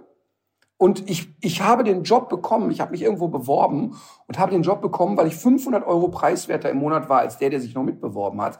Kommst du aus dieser Scheißspirale nicht raus, weil du kein Selbstbewusstsein entwickeln kannst. Und dann habe ich 38 gesagt und es ist nichts passiert. Ich habe einfach, weil ich so bin, wie ich bin, habe ich dann aber nicht die Hälfte gearbeitet, sondern natürlich weiter viel gearbeitet und fand das mit dem Geld ganz spannend. Und dann kam der Euro. Und dann hat er zu mir gesagt, wenn Sie jetzt den Fehler machen und nicht einfach aus dem D-Mark-Zeichen einen Euro machen, dann sind Sie ehrlich selber schuld. Ich verspreche Ihnen, es wird nichts passieren. Und genauso ist gekommen. Auf einmal habe ich 38 Euro die Stunde gekriegt und wir bist jetzt kaputt. Und das war für mich die Initialzündung zu sagen, pass mal auf, das, was du da machst, ist so wertvoll und so gut, es gibt keinen Grund dafür, nicht einen ordentlichen Preis zu nehmen. Und ich bin völlig enthemmt inzwischen bei Preisen. Ähm, ich erlebe das ja immer wieder, wenn wir ein Webinar machen und sagen, das kostet 79 Euro. Gibt es immer Leute, die sagen, das finde ich aber sehr teuer. Es ist auch in Ordnung, das verstehe ich auch. Aber es ist einfach jeden Cent wert, weil es einfach richtig gut ist, was wir da machen. Und wenn, wenn es einer nicht buchen will, dann ist es ja auch in Ordnung. Aber ich werde nicht über den Preis diskutieren. Ich weiß, dass ein Tourticket, das 50, aktuell nehmen wir, glaube ich, 49 Euro für eine Tourkarte. Da weiß ich, dass die Leute sagen, das ist aber viel Geld. Das ist viel Geld. Das weiß ich. Aber nicht nur der ganze Kostenapparat, sondern auch die Leistung ist einfach top. Und das ist ein ganz wichtiger Punkt, dass, dass die Menschen mal lernen, dass das, was sie da tun, wertvoll ist. Sie geben einen Großteil ihrer Zeit, einen Großteil ihrer Lebensenergie, einen Großteil ihrer Persönlichkeit in die Arbeit. Und es ist wirklich scheißegal, ob ich klischeemäßig bei Aldi an der Kasse sitze oder ob ich ein DAX-Unternehmen leiste. In einer Relation bieten beide dieselbe Leistung an. Da sitzt eine Top-Kassiererin, die schnell ist, die freundlich ist, die gut ist. Warum sollte die nicht alle zwei Jahre zu ihrem Chef gehen und mehr Geld erfragen? Warum nicht? Es gibt keinen Grund dafür. Ich, ich bin immer, wenn bei mir Mitarbeiter nicht alle zwei, drei Jahre auf der Matte stehen und nach mehr Knete fragen, bin ich irritiert. Und bei mir ist es auch als Mitarbeiter nicht schwer, mit mir über Geld zu diskutieren. Natürlich müssen wir uns in unserer Range bewegen, die für uns als Firma darstellbar ist. Aber es ist, also deshalb, wenn bei uns einer über Gehalt diskutieren will, dann kommt er immer eher zu mir als zu der Geschäftsführung, weil es mit mir ein bisschen einfacher ist. Ähm, das heißt also erstmal lernen, dass das, was du bringst, wertvoll ist und du wertvoll bist. Und dazu musst du erstmal lernen, ich kann mir vertrauen, Geld in der Hosentasche zu haben. Ich bin in der Lage, ich habe gespart, ich bin gut in dem, was ich mache. Das muss man erstmal lernen. Und das heißt, ich habe erstmal über Pougin gelernt, okay, du hast eine gewisse Wertigkeit. Und jetzt kommt das Verrückte, dann verdiene ich 4000 D-Mark im Monat was für einen Studenten mal 4000 netto echt viel Geld ist. Und ich habe am Ende des Monats keine Knete und muss mir woanders Geld leihen. Weil ich einfach, weil für mich klar war, das Geld, was ich habe, mhm. gebe ich aus. Und es ist Wahnsinn, es ist Wahnsinn. Und jetzt kommt ja das Verrückte, dass die Menschen sich sehr schnell an mehr Geld gewöhnen. Das, keine Ahnung, ich erfinde jetzt Zahlen. Ne?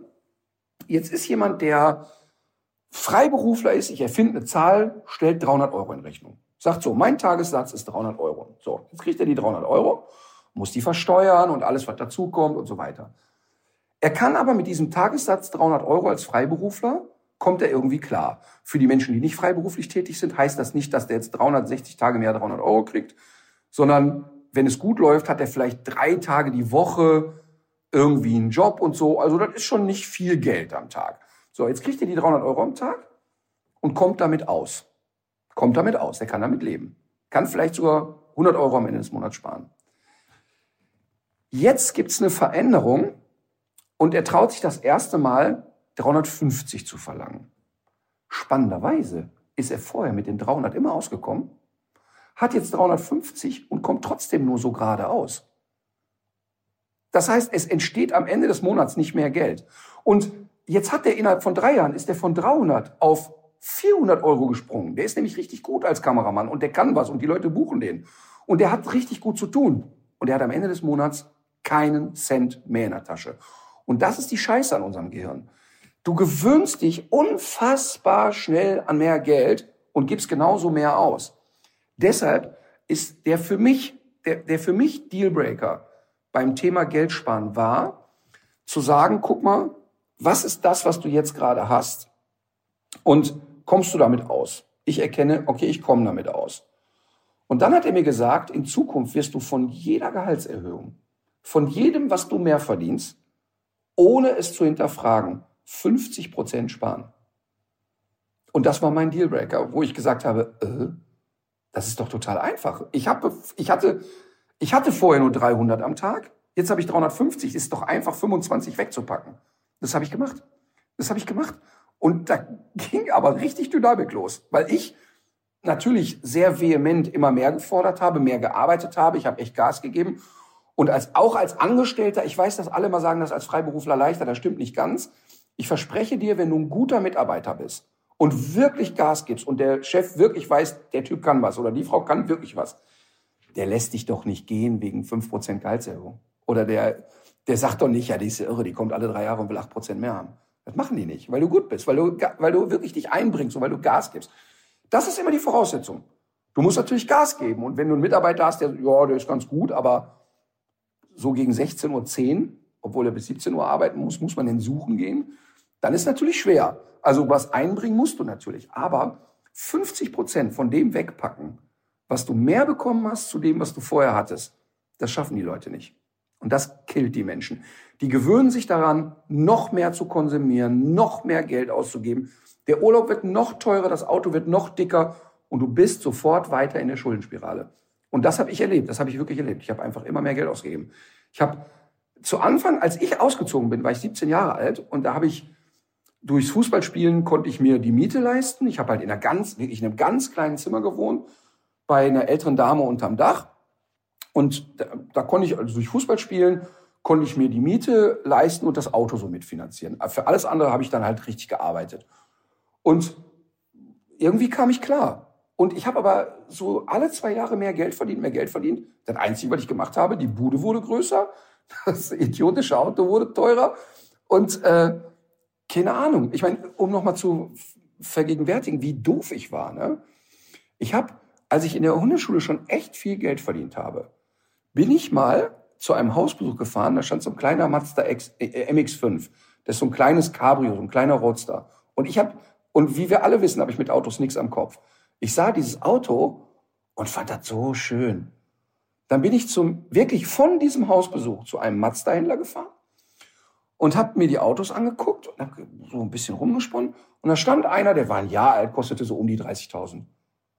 Da bin ich nach Hause, hab, da, ich habe ja zu der Zeit ähm, alles Geld, was ich gespart habe, nicht auf die Bank gelegt, sondern bei mir echt unter, unterm äh, Bett gehortet ähm, weil ich mit Bankern nicht diskutieren wollte über alles Mögliche. Und also das war, also wir reden jetzt nicht von, das ist Schwarzgeld oder so, ne? sondern es ist ganz legitimes, reales Geld. Hab ich ich habe immer alles von der Bank abgeholt und zu Hause hingelegt, weil ich mich an dem Anblick gefreut habe und das sollte mich motivieren. Und dann habe ich Döfchen einen Schuhkarton voll mit Zehnern und Zwanzigern genommen, bin zu diesem Mazda-Händler gegangen und habe gesagt, hier den kleinen Schwarzen, den möchte ich heute kaufen. Der, der, also der hat wirklich gedacht, der hat einen komplett verhaltensauffälligen Menschen vor sich stehen. Und ich war ja auch verhaltensauffällig. Und dann hat er mir gesagt, ja, aber so geht das nicht. Sie können jetzt hier nicht Bargeld hinlegen. Und Sie können auch nicht jetzt mit dem Auto rausfahren. Das geht nicht. Ja, dann, dann nicht. Dann gehe ich zum nächsten Händler. Ich verspreche Ihnen, ich finde einen. Und ich habe wirklich in dem Laden bar bezahlt und habe so lange gequengelt, bis der mir rote Kennzeichen gegeben hat. Bin zwei Tage mit den roten Kennzeichen dieses Autohauses rumgefahren und dann haben die den Wagen umgemeldet und so weiter und so fort. Und jetzt, jetzt kommt das Interessante. Ich kaufe mir also, ich habe wirklich mühselig 30.000 gespart. Also ein langer, langer Prozess. Gehe in den Laden rein und kaufe das Auto, weil mir wie ein Dummkopf äh, diese, diese Stimulanz kam. Kauf das Auto. Und dann fällt mir auf, äh, warte mal eben, wo sitzt der Hund? Scheiße. Das ist ein Zweisitzer, ne? Ein Zweisitzer Cabrio gekauft mit einem ausgewachsenen Golden Retriever. Äh, fuck, wo sitzt der Hund? So, Achtung, Sitz ausbauen lassen, Beifahrersitz ausbauen lassen, Hund rein. Und da bin ich vier Wochen damit rumgefahren und bei jedem Hausbesuch gedacht, ey, was denken die Leute, bist du nur doof oder was? Und habe ich das Auto nach vier Wochen wieder verkauft mit einem Verlust von 3000. Ah. Ne, also, also wirklich ein Geniestreich ja. sondergleichen. Ja. Ähm, und ich erzähle Ihnen aber deshalb gerne, weil das nochmal einmal zeigt, dass nur weil, und dazu derzeit habe ich mich ja mit Sparen und all dem ganzen Scheiß schon auseinandergesetzt. Du bist dann noch lange nicht überm Berg. Nee. Weil meine, meine Lebensphilosophie ja 30 Jahre ganz anders war. Meine Eltern haben mir nicht vorgelebt, am Anfang des Monats zu sparen und erst sparen und dann konsumieren. Mhm. Also blöder geht's nicht. Das heißt, bis das wirklich alles verinnerlicht, ist ein ziemlich langer Prozess. Aber ich kann wirklich allen nur raten, das visualisieren, wo willst du sein, wie wird dein Leben aussehen, wie, wie wirst du aussehen, wo bist du, über mal so das erste Geld anhäufen. Und wenn du plötzlich merkst, ey, du hast jetzt dir innerhalb von fünf Monaten 1000 Euro angespart, von denen du nie gedacht hast, dass das möglich ist in so einer mhm. kurzen Zeit. Plötzlich ist das ein gutes Gefühl und plötzlich wird das immer mehr und plötzlich ist so dieses, es entsteht so diese, diese Anziehungskraft plötzlich auf Geld. Das ist wirklich genauso wie du, wenn du dir als Auto den Käfer kaufst und im Straßenverkehr nur noch Käfer siehst. Mhm. Du fängst jetzt an, dich mit Geld zu beschäftigen und plötzlich fängt das an Spaß zu machen und es kommt eine gewisse Dynamik rein und jetzt auf dich bezogen, äh, ganz greifbar und konkret bei dem Tagessatz wirst du ja genau wissen, wovon ich rede. Mhm. Dass du den Tagessatz mehr, den du plötzlich kriegst oder eine Erhöhung des Tagessatzes kommt, dass du dir keine Gedanken machst darüber, ja, kann ich jetzt die Differenz zu dem alten Tagessatz irgendwie sparen oder mhm. irgendwas machen? Und das ist ja eigentlich eine verrückte Erkenntnis. Ja, ja, ja, ja. Ich habe heute äh, wieder sehr viel mitgenommen tatsächlich und äh, ich werde auch versuchen, das alles mal so durchzuziehen, wie du das sagst. Jetzt mal so testweise für drei Monate. Wann, äh, wann sprechen wir ja. denn dann wieder? Dann also wir machen es jetzt ein bisschen abhängig, finde ich, ob wir das Thema weiterverfolgen, wie Menschen reagieren. Mhm. Wenn wir jetzt merken, ach, da kommen zwei Nachrichten, äh, dann lassen wir es damit jetzt abschließen. Dann können wir, mhm. wir beide uns da weiter austauschen. Wenn aber jetzt Menschen sagen, ach, ich probiere das mal aus, ich guck mal und oder oder auch Menschen sagen, ey, ganz ehrlich, das und das habe ich erlebt, ist gar nicht möglich, weil ähm, also wenn da ein Dialog entsteht, dann würde ich das wirklich weiterverfolgen. Okay, das, das finde ich Thema gut. Ja. Und weil wir jetzt erst absolut am Anfang sind. Wir ja. sind ja komplett am Anfang. Das ja. ist ja jetzt das ganz kleine Einmaleins erst. Ne? Okay. Ja gut, dann ist das der Deal. Ja, und was ich so spannend finde, ist, nochmal zu dem Visualisieren und so, so Glaubenssätze zu haben. Es ist ja in anderen Bereichen hast du dir ja, ich mir und jeder Mensch so eine Lebensphilosophie angeeignet. Ne? Also es gibt Dinge, die sind für dich so überhaupt nicht verhandelbar. Für die, weißt du, es ist für dich einfach nicht verhandelbar. Also jetzt als Beispiel, ich gehe ja morgens, wenn ich Leni zur Schule fahre, sitzt ein Obdachloser dort und es ist völlig klar und für Leni und mich ein total gelernter Prozess, dass der jeden Tag von uns etwas bekommt. Wenn wir in der Zeit gut sind, dann halte ich noch ein kleines Pläuschen mit ihm und dann geht's weiter. Das, das, das, da denke ich nicht drüber nach. Das ist für mich einfach Normalität. Und so hast du für dich Glaubenssätze, wo du sagst, ja, ich werde immer intuitiv etwas tun, was Umwelt besser ist als das, was ich früher gemacht habe und so weiter und so fort. Nur bei dem Thema Geld sind wir so, bäh, äh, dauert das wahnsinnig lange, bis eine Veränderung eintritt. Ähm, und wenn diese Veränderung eintritt, ist sie spektakulär. Wirklich spektakulär. Mhm. Ich bin sehr gespannt. Hm. Ich finde das richtig äh, spannend, wirklich. Und äh, ich freue mich da auch drüber, dass, das, dass sich das einfach so entwickelt hat. Wir haben das ja gar nicht so geplant, ne?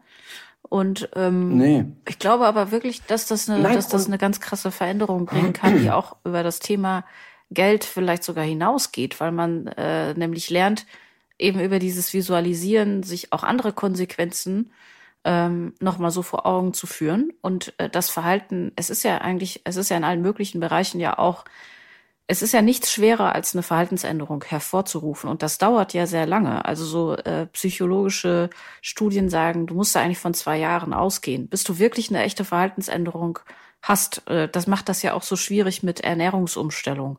Es ist ja auch so, wenn du jetzt in den Jahren, äh, in denen wir jetzt sind, also sowohl du als auch ich, so wie wir uns jetzt verhalten, bewegen, ernähren, da, danach äh, wird später ähm, danach wird sich später entscheiden, wie gut, wie gut wir zu klarkommen, wenn wir mal, weil, mal 80 oder 90 sind. Also jetzt gesundheitlich, ne? Wie lang kann man noch allein aufs Klo gehen? Das wird auch jetzt in diesen Jahren irgendwie, ähm, dafür werden die Weichen gestellt. Und du hast es völlig, du hast völlig recht, der Mensch ist einfach so nicht gepolt. Das Gehirn sucht immer nach unmittelbarer Belohnung und das ist, das ist die Falle. Ja, und ähm, ich erlebe das ja, also damit hier auch kein falscher Eindruck entsteht. Ich habe ja für mich gar nicht äh, buddhistischen End, buddhistische Endstadium erreicht, sondern für mich sind ja manche Dinge auch ein total zäher Prozess, gerade das Thema Ernährung.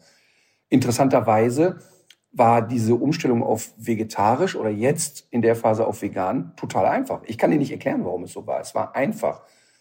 Ähm, aber es geht bei dem Thema darum und ich glaube. Aber es geht natürlich auch erst ein paar Monate, ne? Also du bist, äh, ob die, ob die Veränderung wirklich nachhaltig ist, ist noch nee, nicht bei raus. vegan weiß ich das noch nicht. Das stimmt. Bei vegetarisch weiß ich es aber, weil es ja einfach, ich meine, ich bin jetzt keine Ahnung im vierten Jahr und ich sitze hier nicht zu Hause und lecke heimlich an Salami. Ähm, also, Nee. weißt du, und, und auch da, Das hätten wir ja längst in der, äh, in der Watz gelesen. aber auch da, ne, aber auch da kann ich dir wirklich sagen, dass ich glaube, ein Teil des Erfolges mit der Ernährungsumstellung auf keine tierischen Produkte ist tatsächlich, weil ich mir kein militantes Ziel gesetzt habe. Weil ich für mich Mhm. immer noch im Kopf habe, ganz ehrlich, wenn ich morgen früh wach werde und meine, jetzt muss es eine Beefy sein, dann laufe ich zum, zum Edeka und dann kaufe ich mir die. Ich bin mir aber sicher, dass ich auf dem Weg dahin zögern werde, weil es schon so automatisiert ist. Aber es geht ja nur darum, und das ist ein ganz wichtiger Faktor, es geht nur darum zu sagen, mach es doch mal. Also probier es doch mal aus. Ich meine, der einzig kluge Werbesatz oder der klügste überhaupt war immer, just do it. Nike hat einfach den besten, einfach machen. Nee, einfach jetzt mal machen. Nicht, nicht, ja, ich kann aber nicht und so. Das ist ja das, wir haben ja so viele Ausreden für alles. Ja, ich bin genetisch so, ich kann das gar nicht anders. Ich habe eine schlechte Kindheit gehabt, meine Eltern sind doof, äh, mein, meine Mutter ist schuld, mein Vater ist schuld. Nein, ab einer gewissen Lebensphase hat man auch ehrlich mal eigene Verantwortung für das, was man tut. Und dass es für manche viel schwerer ist als für andere, das ist mir völlig klar. Aber ich finde das immer so lustig, wenn wir, wir haben, ich hatte ja gestern, wir hatten hier gestern Gäste, die äh, wirklich beim Thema Konsum und so, das so Gegenteil von mir sind, ne? Und so Gegenteil. Und Marlene saß so bei diesen Erwachsenengesprächen mit am Tisch und ich konnte richtig sehen, wie Marlene so das beobachtet, dass da so zwei Parallelwelten Mhm. so herrschen. Ne? So, ähm, das fand ich ganz, ganz interessant. Und ich habe hinterher mit ihr noch kurz darüber geredet, wie, wie absurd sie manche Sachen fand und wie, Mhm. wie, wie sie das so unnachvollziehbar fand, was da gesprochen wurde an manchen Stellen. Mhm. Fand ich total spannend. So, äh, kommen wir zu Musikwünschen. Ich würde vorher noch einen Tipp der Woche loswerden wollen, einfach weil es äh, so gut passt. Und ähm, ich hätte gar nicht gedacht, dass es so gut passt. Aber es gibt ja noch diese andere Katastrophe, die ja immer, ähm, die ja immer so stiefmütterlich behandelt wird und auch von so einer Backpfeife bei den Oscarverleihungen weltweit in den Hintergrund tritt. Dabei ist es ungefähr so, als würde ein riesiger Komet auf uns alle zusteuern und wir gucken einfach nicht hin. Wir haben nicht mehr viel Zeit, um diese Klimakatastrophe abzuwenden. Und wir haben jetzt diesen Klimabericht gehabt, der uns gezeigt hat, was wir tun müssten, um das, äh, die Katastrophe noch von uns und nachfolgenden Generationen abzuwenden. Wenn wir jetzt nicht radikal umsteuern, dann, ähm, dann, dann, dann geht es eben, äh, dann, dann steuern wir eben genau in diese Katastrophe. Also es muss radikal sein. Und was wir sofort tun müssten, das sind wirklich auch politische Eingriffe. Also wir dürfen auch nicht mehr in fossile Kraftwerke investieren. Man äh, muss natürlich die Energien aus diesen Erneuerbaren ähm, pushen, den Verkehr so weit wie möglich elektrisch äh, CO2 speichern, äh, den Konsum reduzieren. Und da sind wir ja wieder so beim Thema. Natürlich auch Wälder aufforsten, Abholzung stoppen, diese ganzen Sachen. Es ist äh, ein Werkzeugkasten von Maßnahmen, der längst bekannt ist. Und ähm, natürlich ist es so, wir haben auf der einen Seite das private Konsumverhalten und auf der anderen Seite die Sachen, die politisch jetzt ähm, passieren müssen. Und trotzdem ist es aber immer noch so, dass man sich fragt, wer steht hier eigentlich wo auf dem Schlauch? Warum, warum kommen wir jetzt auch gerade jetzt mit dem Krieg und der Abhängigkeit von den fossilen Brennstoffen von Putin, warum kommen wir jetzt nicht, nicht schneller voran? Und ich glaube, es ist irgendwie für viele Leute gerade auch so eine, so eine Ungeduld, die sie überfällt und auch so nicht wissen, was man tun kann. Und auch das Problem zu visualisieren. Also wenn du dir zum Beispiel ein neues Auto kaufst, hast du im Prinzip vor deiner Garage auch ein Stück Regenwald stehen. Und äh, wenn du dir ein Stück Fleisch auf den Grill legst, äh, muss muss man sich das genauso vorstellen. Und wir haben einfach nicht die Sache, dass wir zum Beispiel jetzt auch diese, äh, diese, diese Menge von CO2, die jetzt zum Beispiel für so einen Flug auf die Kanaren äh, äh, drauf geht, das ist eine Tonne CO2. Wie hoch ist das? Das ist irgendwie so. Ich habe die Botschaft schon durchaus verstanden. Ja, nämlich. das ist so eine, Weil ich, wie wir alle wissen, sitze ich gerade auf Mallorca. und das ist, das ist, du musst dir das vorstellen, das ist wie so ein- so ein acht Meter Würfel äh, von, von CO2, der da, der da schwebt. Du könntest mit derselben Menge, könntest du eine kleine Wohnung die ganz, ein ganzes Jahr lang heizen. Du könntest damit, äh, mit der Bahn könntest du damit, glaube ich, zwei oder dreimal um die Welt fahren. Also das sind, glaube ich, äh, sind es 20.000 Kilometer. Ich meine, du könntest damit 20.000 Kilometer Bahn fahren mit derselben oder 80.000. Darf ich kurz, darf ich kurz mhm. zwischenfragen? Finde ich ganz spannend. Das heißt, wenn ich einmal nach Mallorca fliege, habe ich so viel CO2 produziert, dass ich damit eine, eine, eine kleine Wohnung ein Jahr heizen könnte? Oder hat der komplette ja, Flug das, kommt, das, gemacht? Das wird anteilig ähm, umgerechnet. Krass. Also das, da, da spielt der Kerosinverbrauch rein. Das ist krass. Aber zum Beispiel macht es auch einen Unterschied, ob du jetzt Business Class fliegst oder ähm, ob du ob du Economy fliegst. Weil? Äh, weil von der Business Class nur weniger, weil da weniger Plätze zur Verfügung Ach, stehen. Verstehe. Das heißt, es ist eine Mischkalkulation. Ich fliege nicht Business, falls dir die Frage aufkommt. Mein Sparmodell ja, ist dann sind es vielleicht zu. statt einer Tonne sind es dann nur 700 nein, Kilo. Nein, ich wollte es auch nicht schön reden, CO2. Um ja, ja, ist ja klar. Ja. Nee, aber ich finde, ich finde, das ist der erste Schritt auch da. Das ist da auch da der erste Schritt, sich das äh, vorzustellen. Und das ist bei äh, bei CO2 noch noch schwieriger als bei äh, bei Geld vielleicht. Und ähm, es gibt äh, es gibt da den es gibt den Umwelt äh, es gibt den CO2-Rechner vom äh, Umweltbundesamt, den ich da empfehlen möchte, aber auch äh, die Seite Atmosphäre. Und bei Atmosphäre kann man nicht nur ähm, kompensieren, das heißt natürlich nicht, das ist auch das, was wir eben besprochen haben. Es ist wie bei der Diät. Es können nicht immer alle nur kompensieren. Irgendwann reicht es nicht mehr auszugleichen. Wir müssen vor allem reduzieren. Aber kompensieren ist immer noch die zweitbeste Möglichkeit. Und bei Atmosphäre gibt es Möglichkeiten, eben das äh, seriöserweise zu machen. Und äh, du kannst da aber auch zum Beispiel, kannst du im, investieren in einen neuen Treibstoff, der, glaube ich, erstmal nur beigemischt wird. Und der, das ist so ein Kerosinersatz, der, glaube ich, aus Pflanzenresten oder so gemacht wird. Und da gibt's jetzt auch eine erste Produktionsstätte im Emsland. Ähm, da kann man sich also entscheiden, will man kompensieren und in Projekte investieren, wo CO2 gebunden wird, zum Beispiel durch Aufforstung. Aber bei Atmosphäre sind es vor allem äh, Projekte wie effizientere Kochöfen für Menschen im globalen Süden, die dadurch natürlich nicht nur weniger abholzen, sondern die dadurch auch viel gesünder leben. Also diese Projekte bei Atmosphäre, die haben auch noch den Anspruch, eben Biodiversität oder, oder soziale Aspekte noch einen Vorteil zu generieren. Ähm, das wäre noch äh, so mein Tipp. Okay. Atmosphäre tatsächlich so wie fair, F-A-I-R? Genau, richtig. Ach, das ist ja lustig. Ein schönes Wortspiel, mag ich gern. Ähm, ich möchte zwei Dinge als Tipp des Tages nehmen, weil wir wollten eigentlich heute ja ein bisschen über Dogorama reden. Dogorama, die App, die zum einen, was ich ganz wichtig finde, im Gratisbereich der App gibt's den Giftköderradar, wo also äh, Menschen sehr zuverlässig und sehr gut und intensiv gewarnt werden, wo sie sich gerade mit dem Hund aufhalten. Da könnte eine Giftköder Stelle sein und äh, Giftköder werden da seriös gecheckt und geprüft. Finde ich eine großartige Sache. Zwei nette Jungs, die das gegründet haben. Aber logischerweise, weil sie die App immer weiter aufplustern mit Informationen, mit Wissen, mit Spaß, äh, gibt es da jetzt inzwischen einen Paid-Bereich. Da zahlt man dann eine monatliche Gebühr. Und ähm, dafür kriegt man Trainingsvideos, kriegt alle möglichen Informationen. Ich bin auch dabei. Und weil wir gesagt haben, na ja, aber der Sprung von der Giftköderradar ist gratis, über, wir gehen jetzt in den Paid-Bereich und kriegt da Hundetraining, der darf nicht zu groß werden. Und weil wir ja über Sparen reden, ähm, wenn man die App jetzt runterlädt und eine Premium-Mitgliedschaft abschließt, ist da unter anderem ein Webinar mit mir gratis, was es auch nur dort gibt. Und ähm, wie wir schon festgestellt haben, kostet bei mir ein Webinar um die 80 Euro.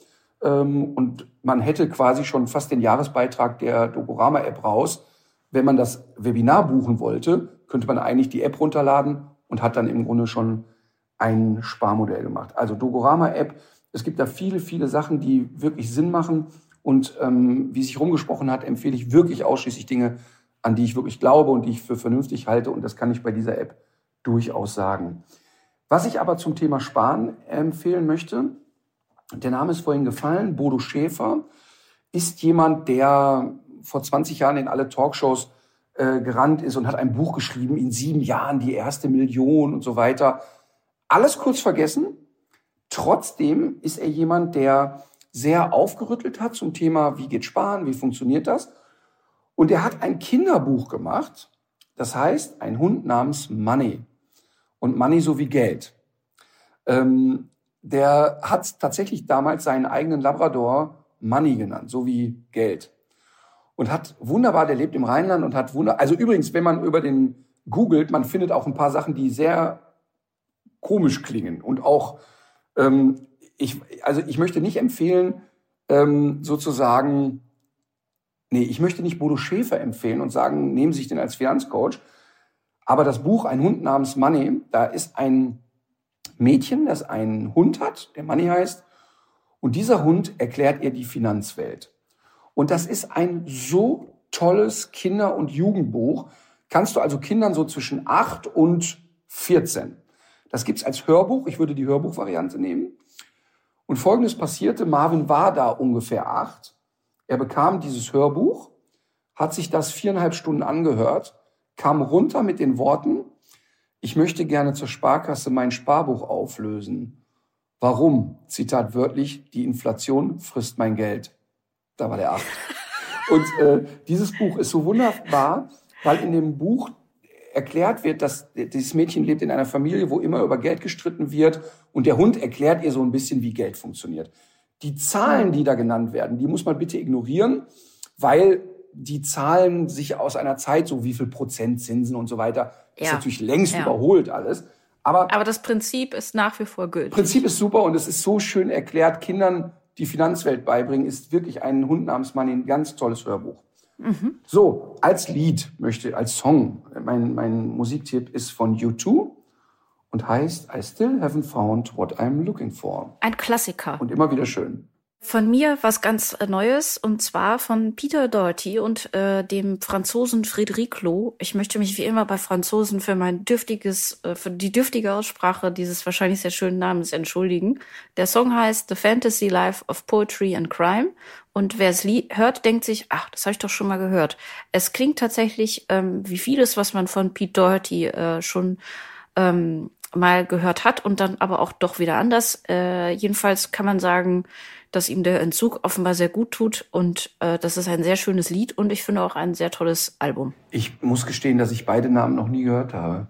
Weder den französischen noch Pete. Du kennst aber doch die, die, die äh, Libertines oder die Baby Shambles oder so, das hast du doch schon mal gehört. Beides nicht mal, gehört. Ne? Sind das Bands? Sind das ba du hörst Bands? so viel ähm, okay. WDR 2. Nee. Habe ich echt noch nie gehört. Pete Doherty war mal mit Kate Moss zusammen. Vielleicht ist das eher so ein Zugang, Ach, mit dem der. du was anfangen kannst. keine Ahnung. Der! Nein, einfach, einfach keine Ahnung. Du hast ihn bestimmt schon mal in der Gala gesehen. ja, ich habe jetzt, jetzt muss ich dazu sagen, ich abonniere ja Gala und Bunte und da komme ich halt manchmal ein bisschen durcheinander. Ja. Klar, ja. Gut, ähm, mein Bein ist eingeschlafen. Ich muss mich bewegen. Mhm. Ich glaube, ich glaube ähm, tatsächlich, wir müssen das Thema Sparen echt reduzieren. Wir sind bei über zwei Stunden. Ähm, was aber auch ja schön ist. Ich glaube, wir können das, wir können das zumuten. Ich würde, wüsste gar nicht, wie man das jetzt ein, eindampfen sollte. Gar nicht. Nee. Naja, also dann äh, tau dein Bein wieder auf und an euch, legt euch wieder hin. Legt euch wieder hin.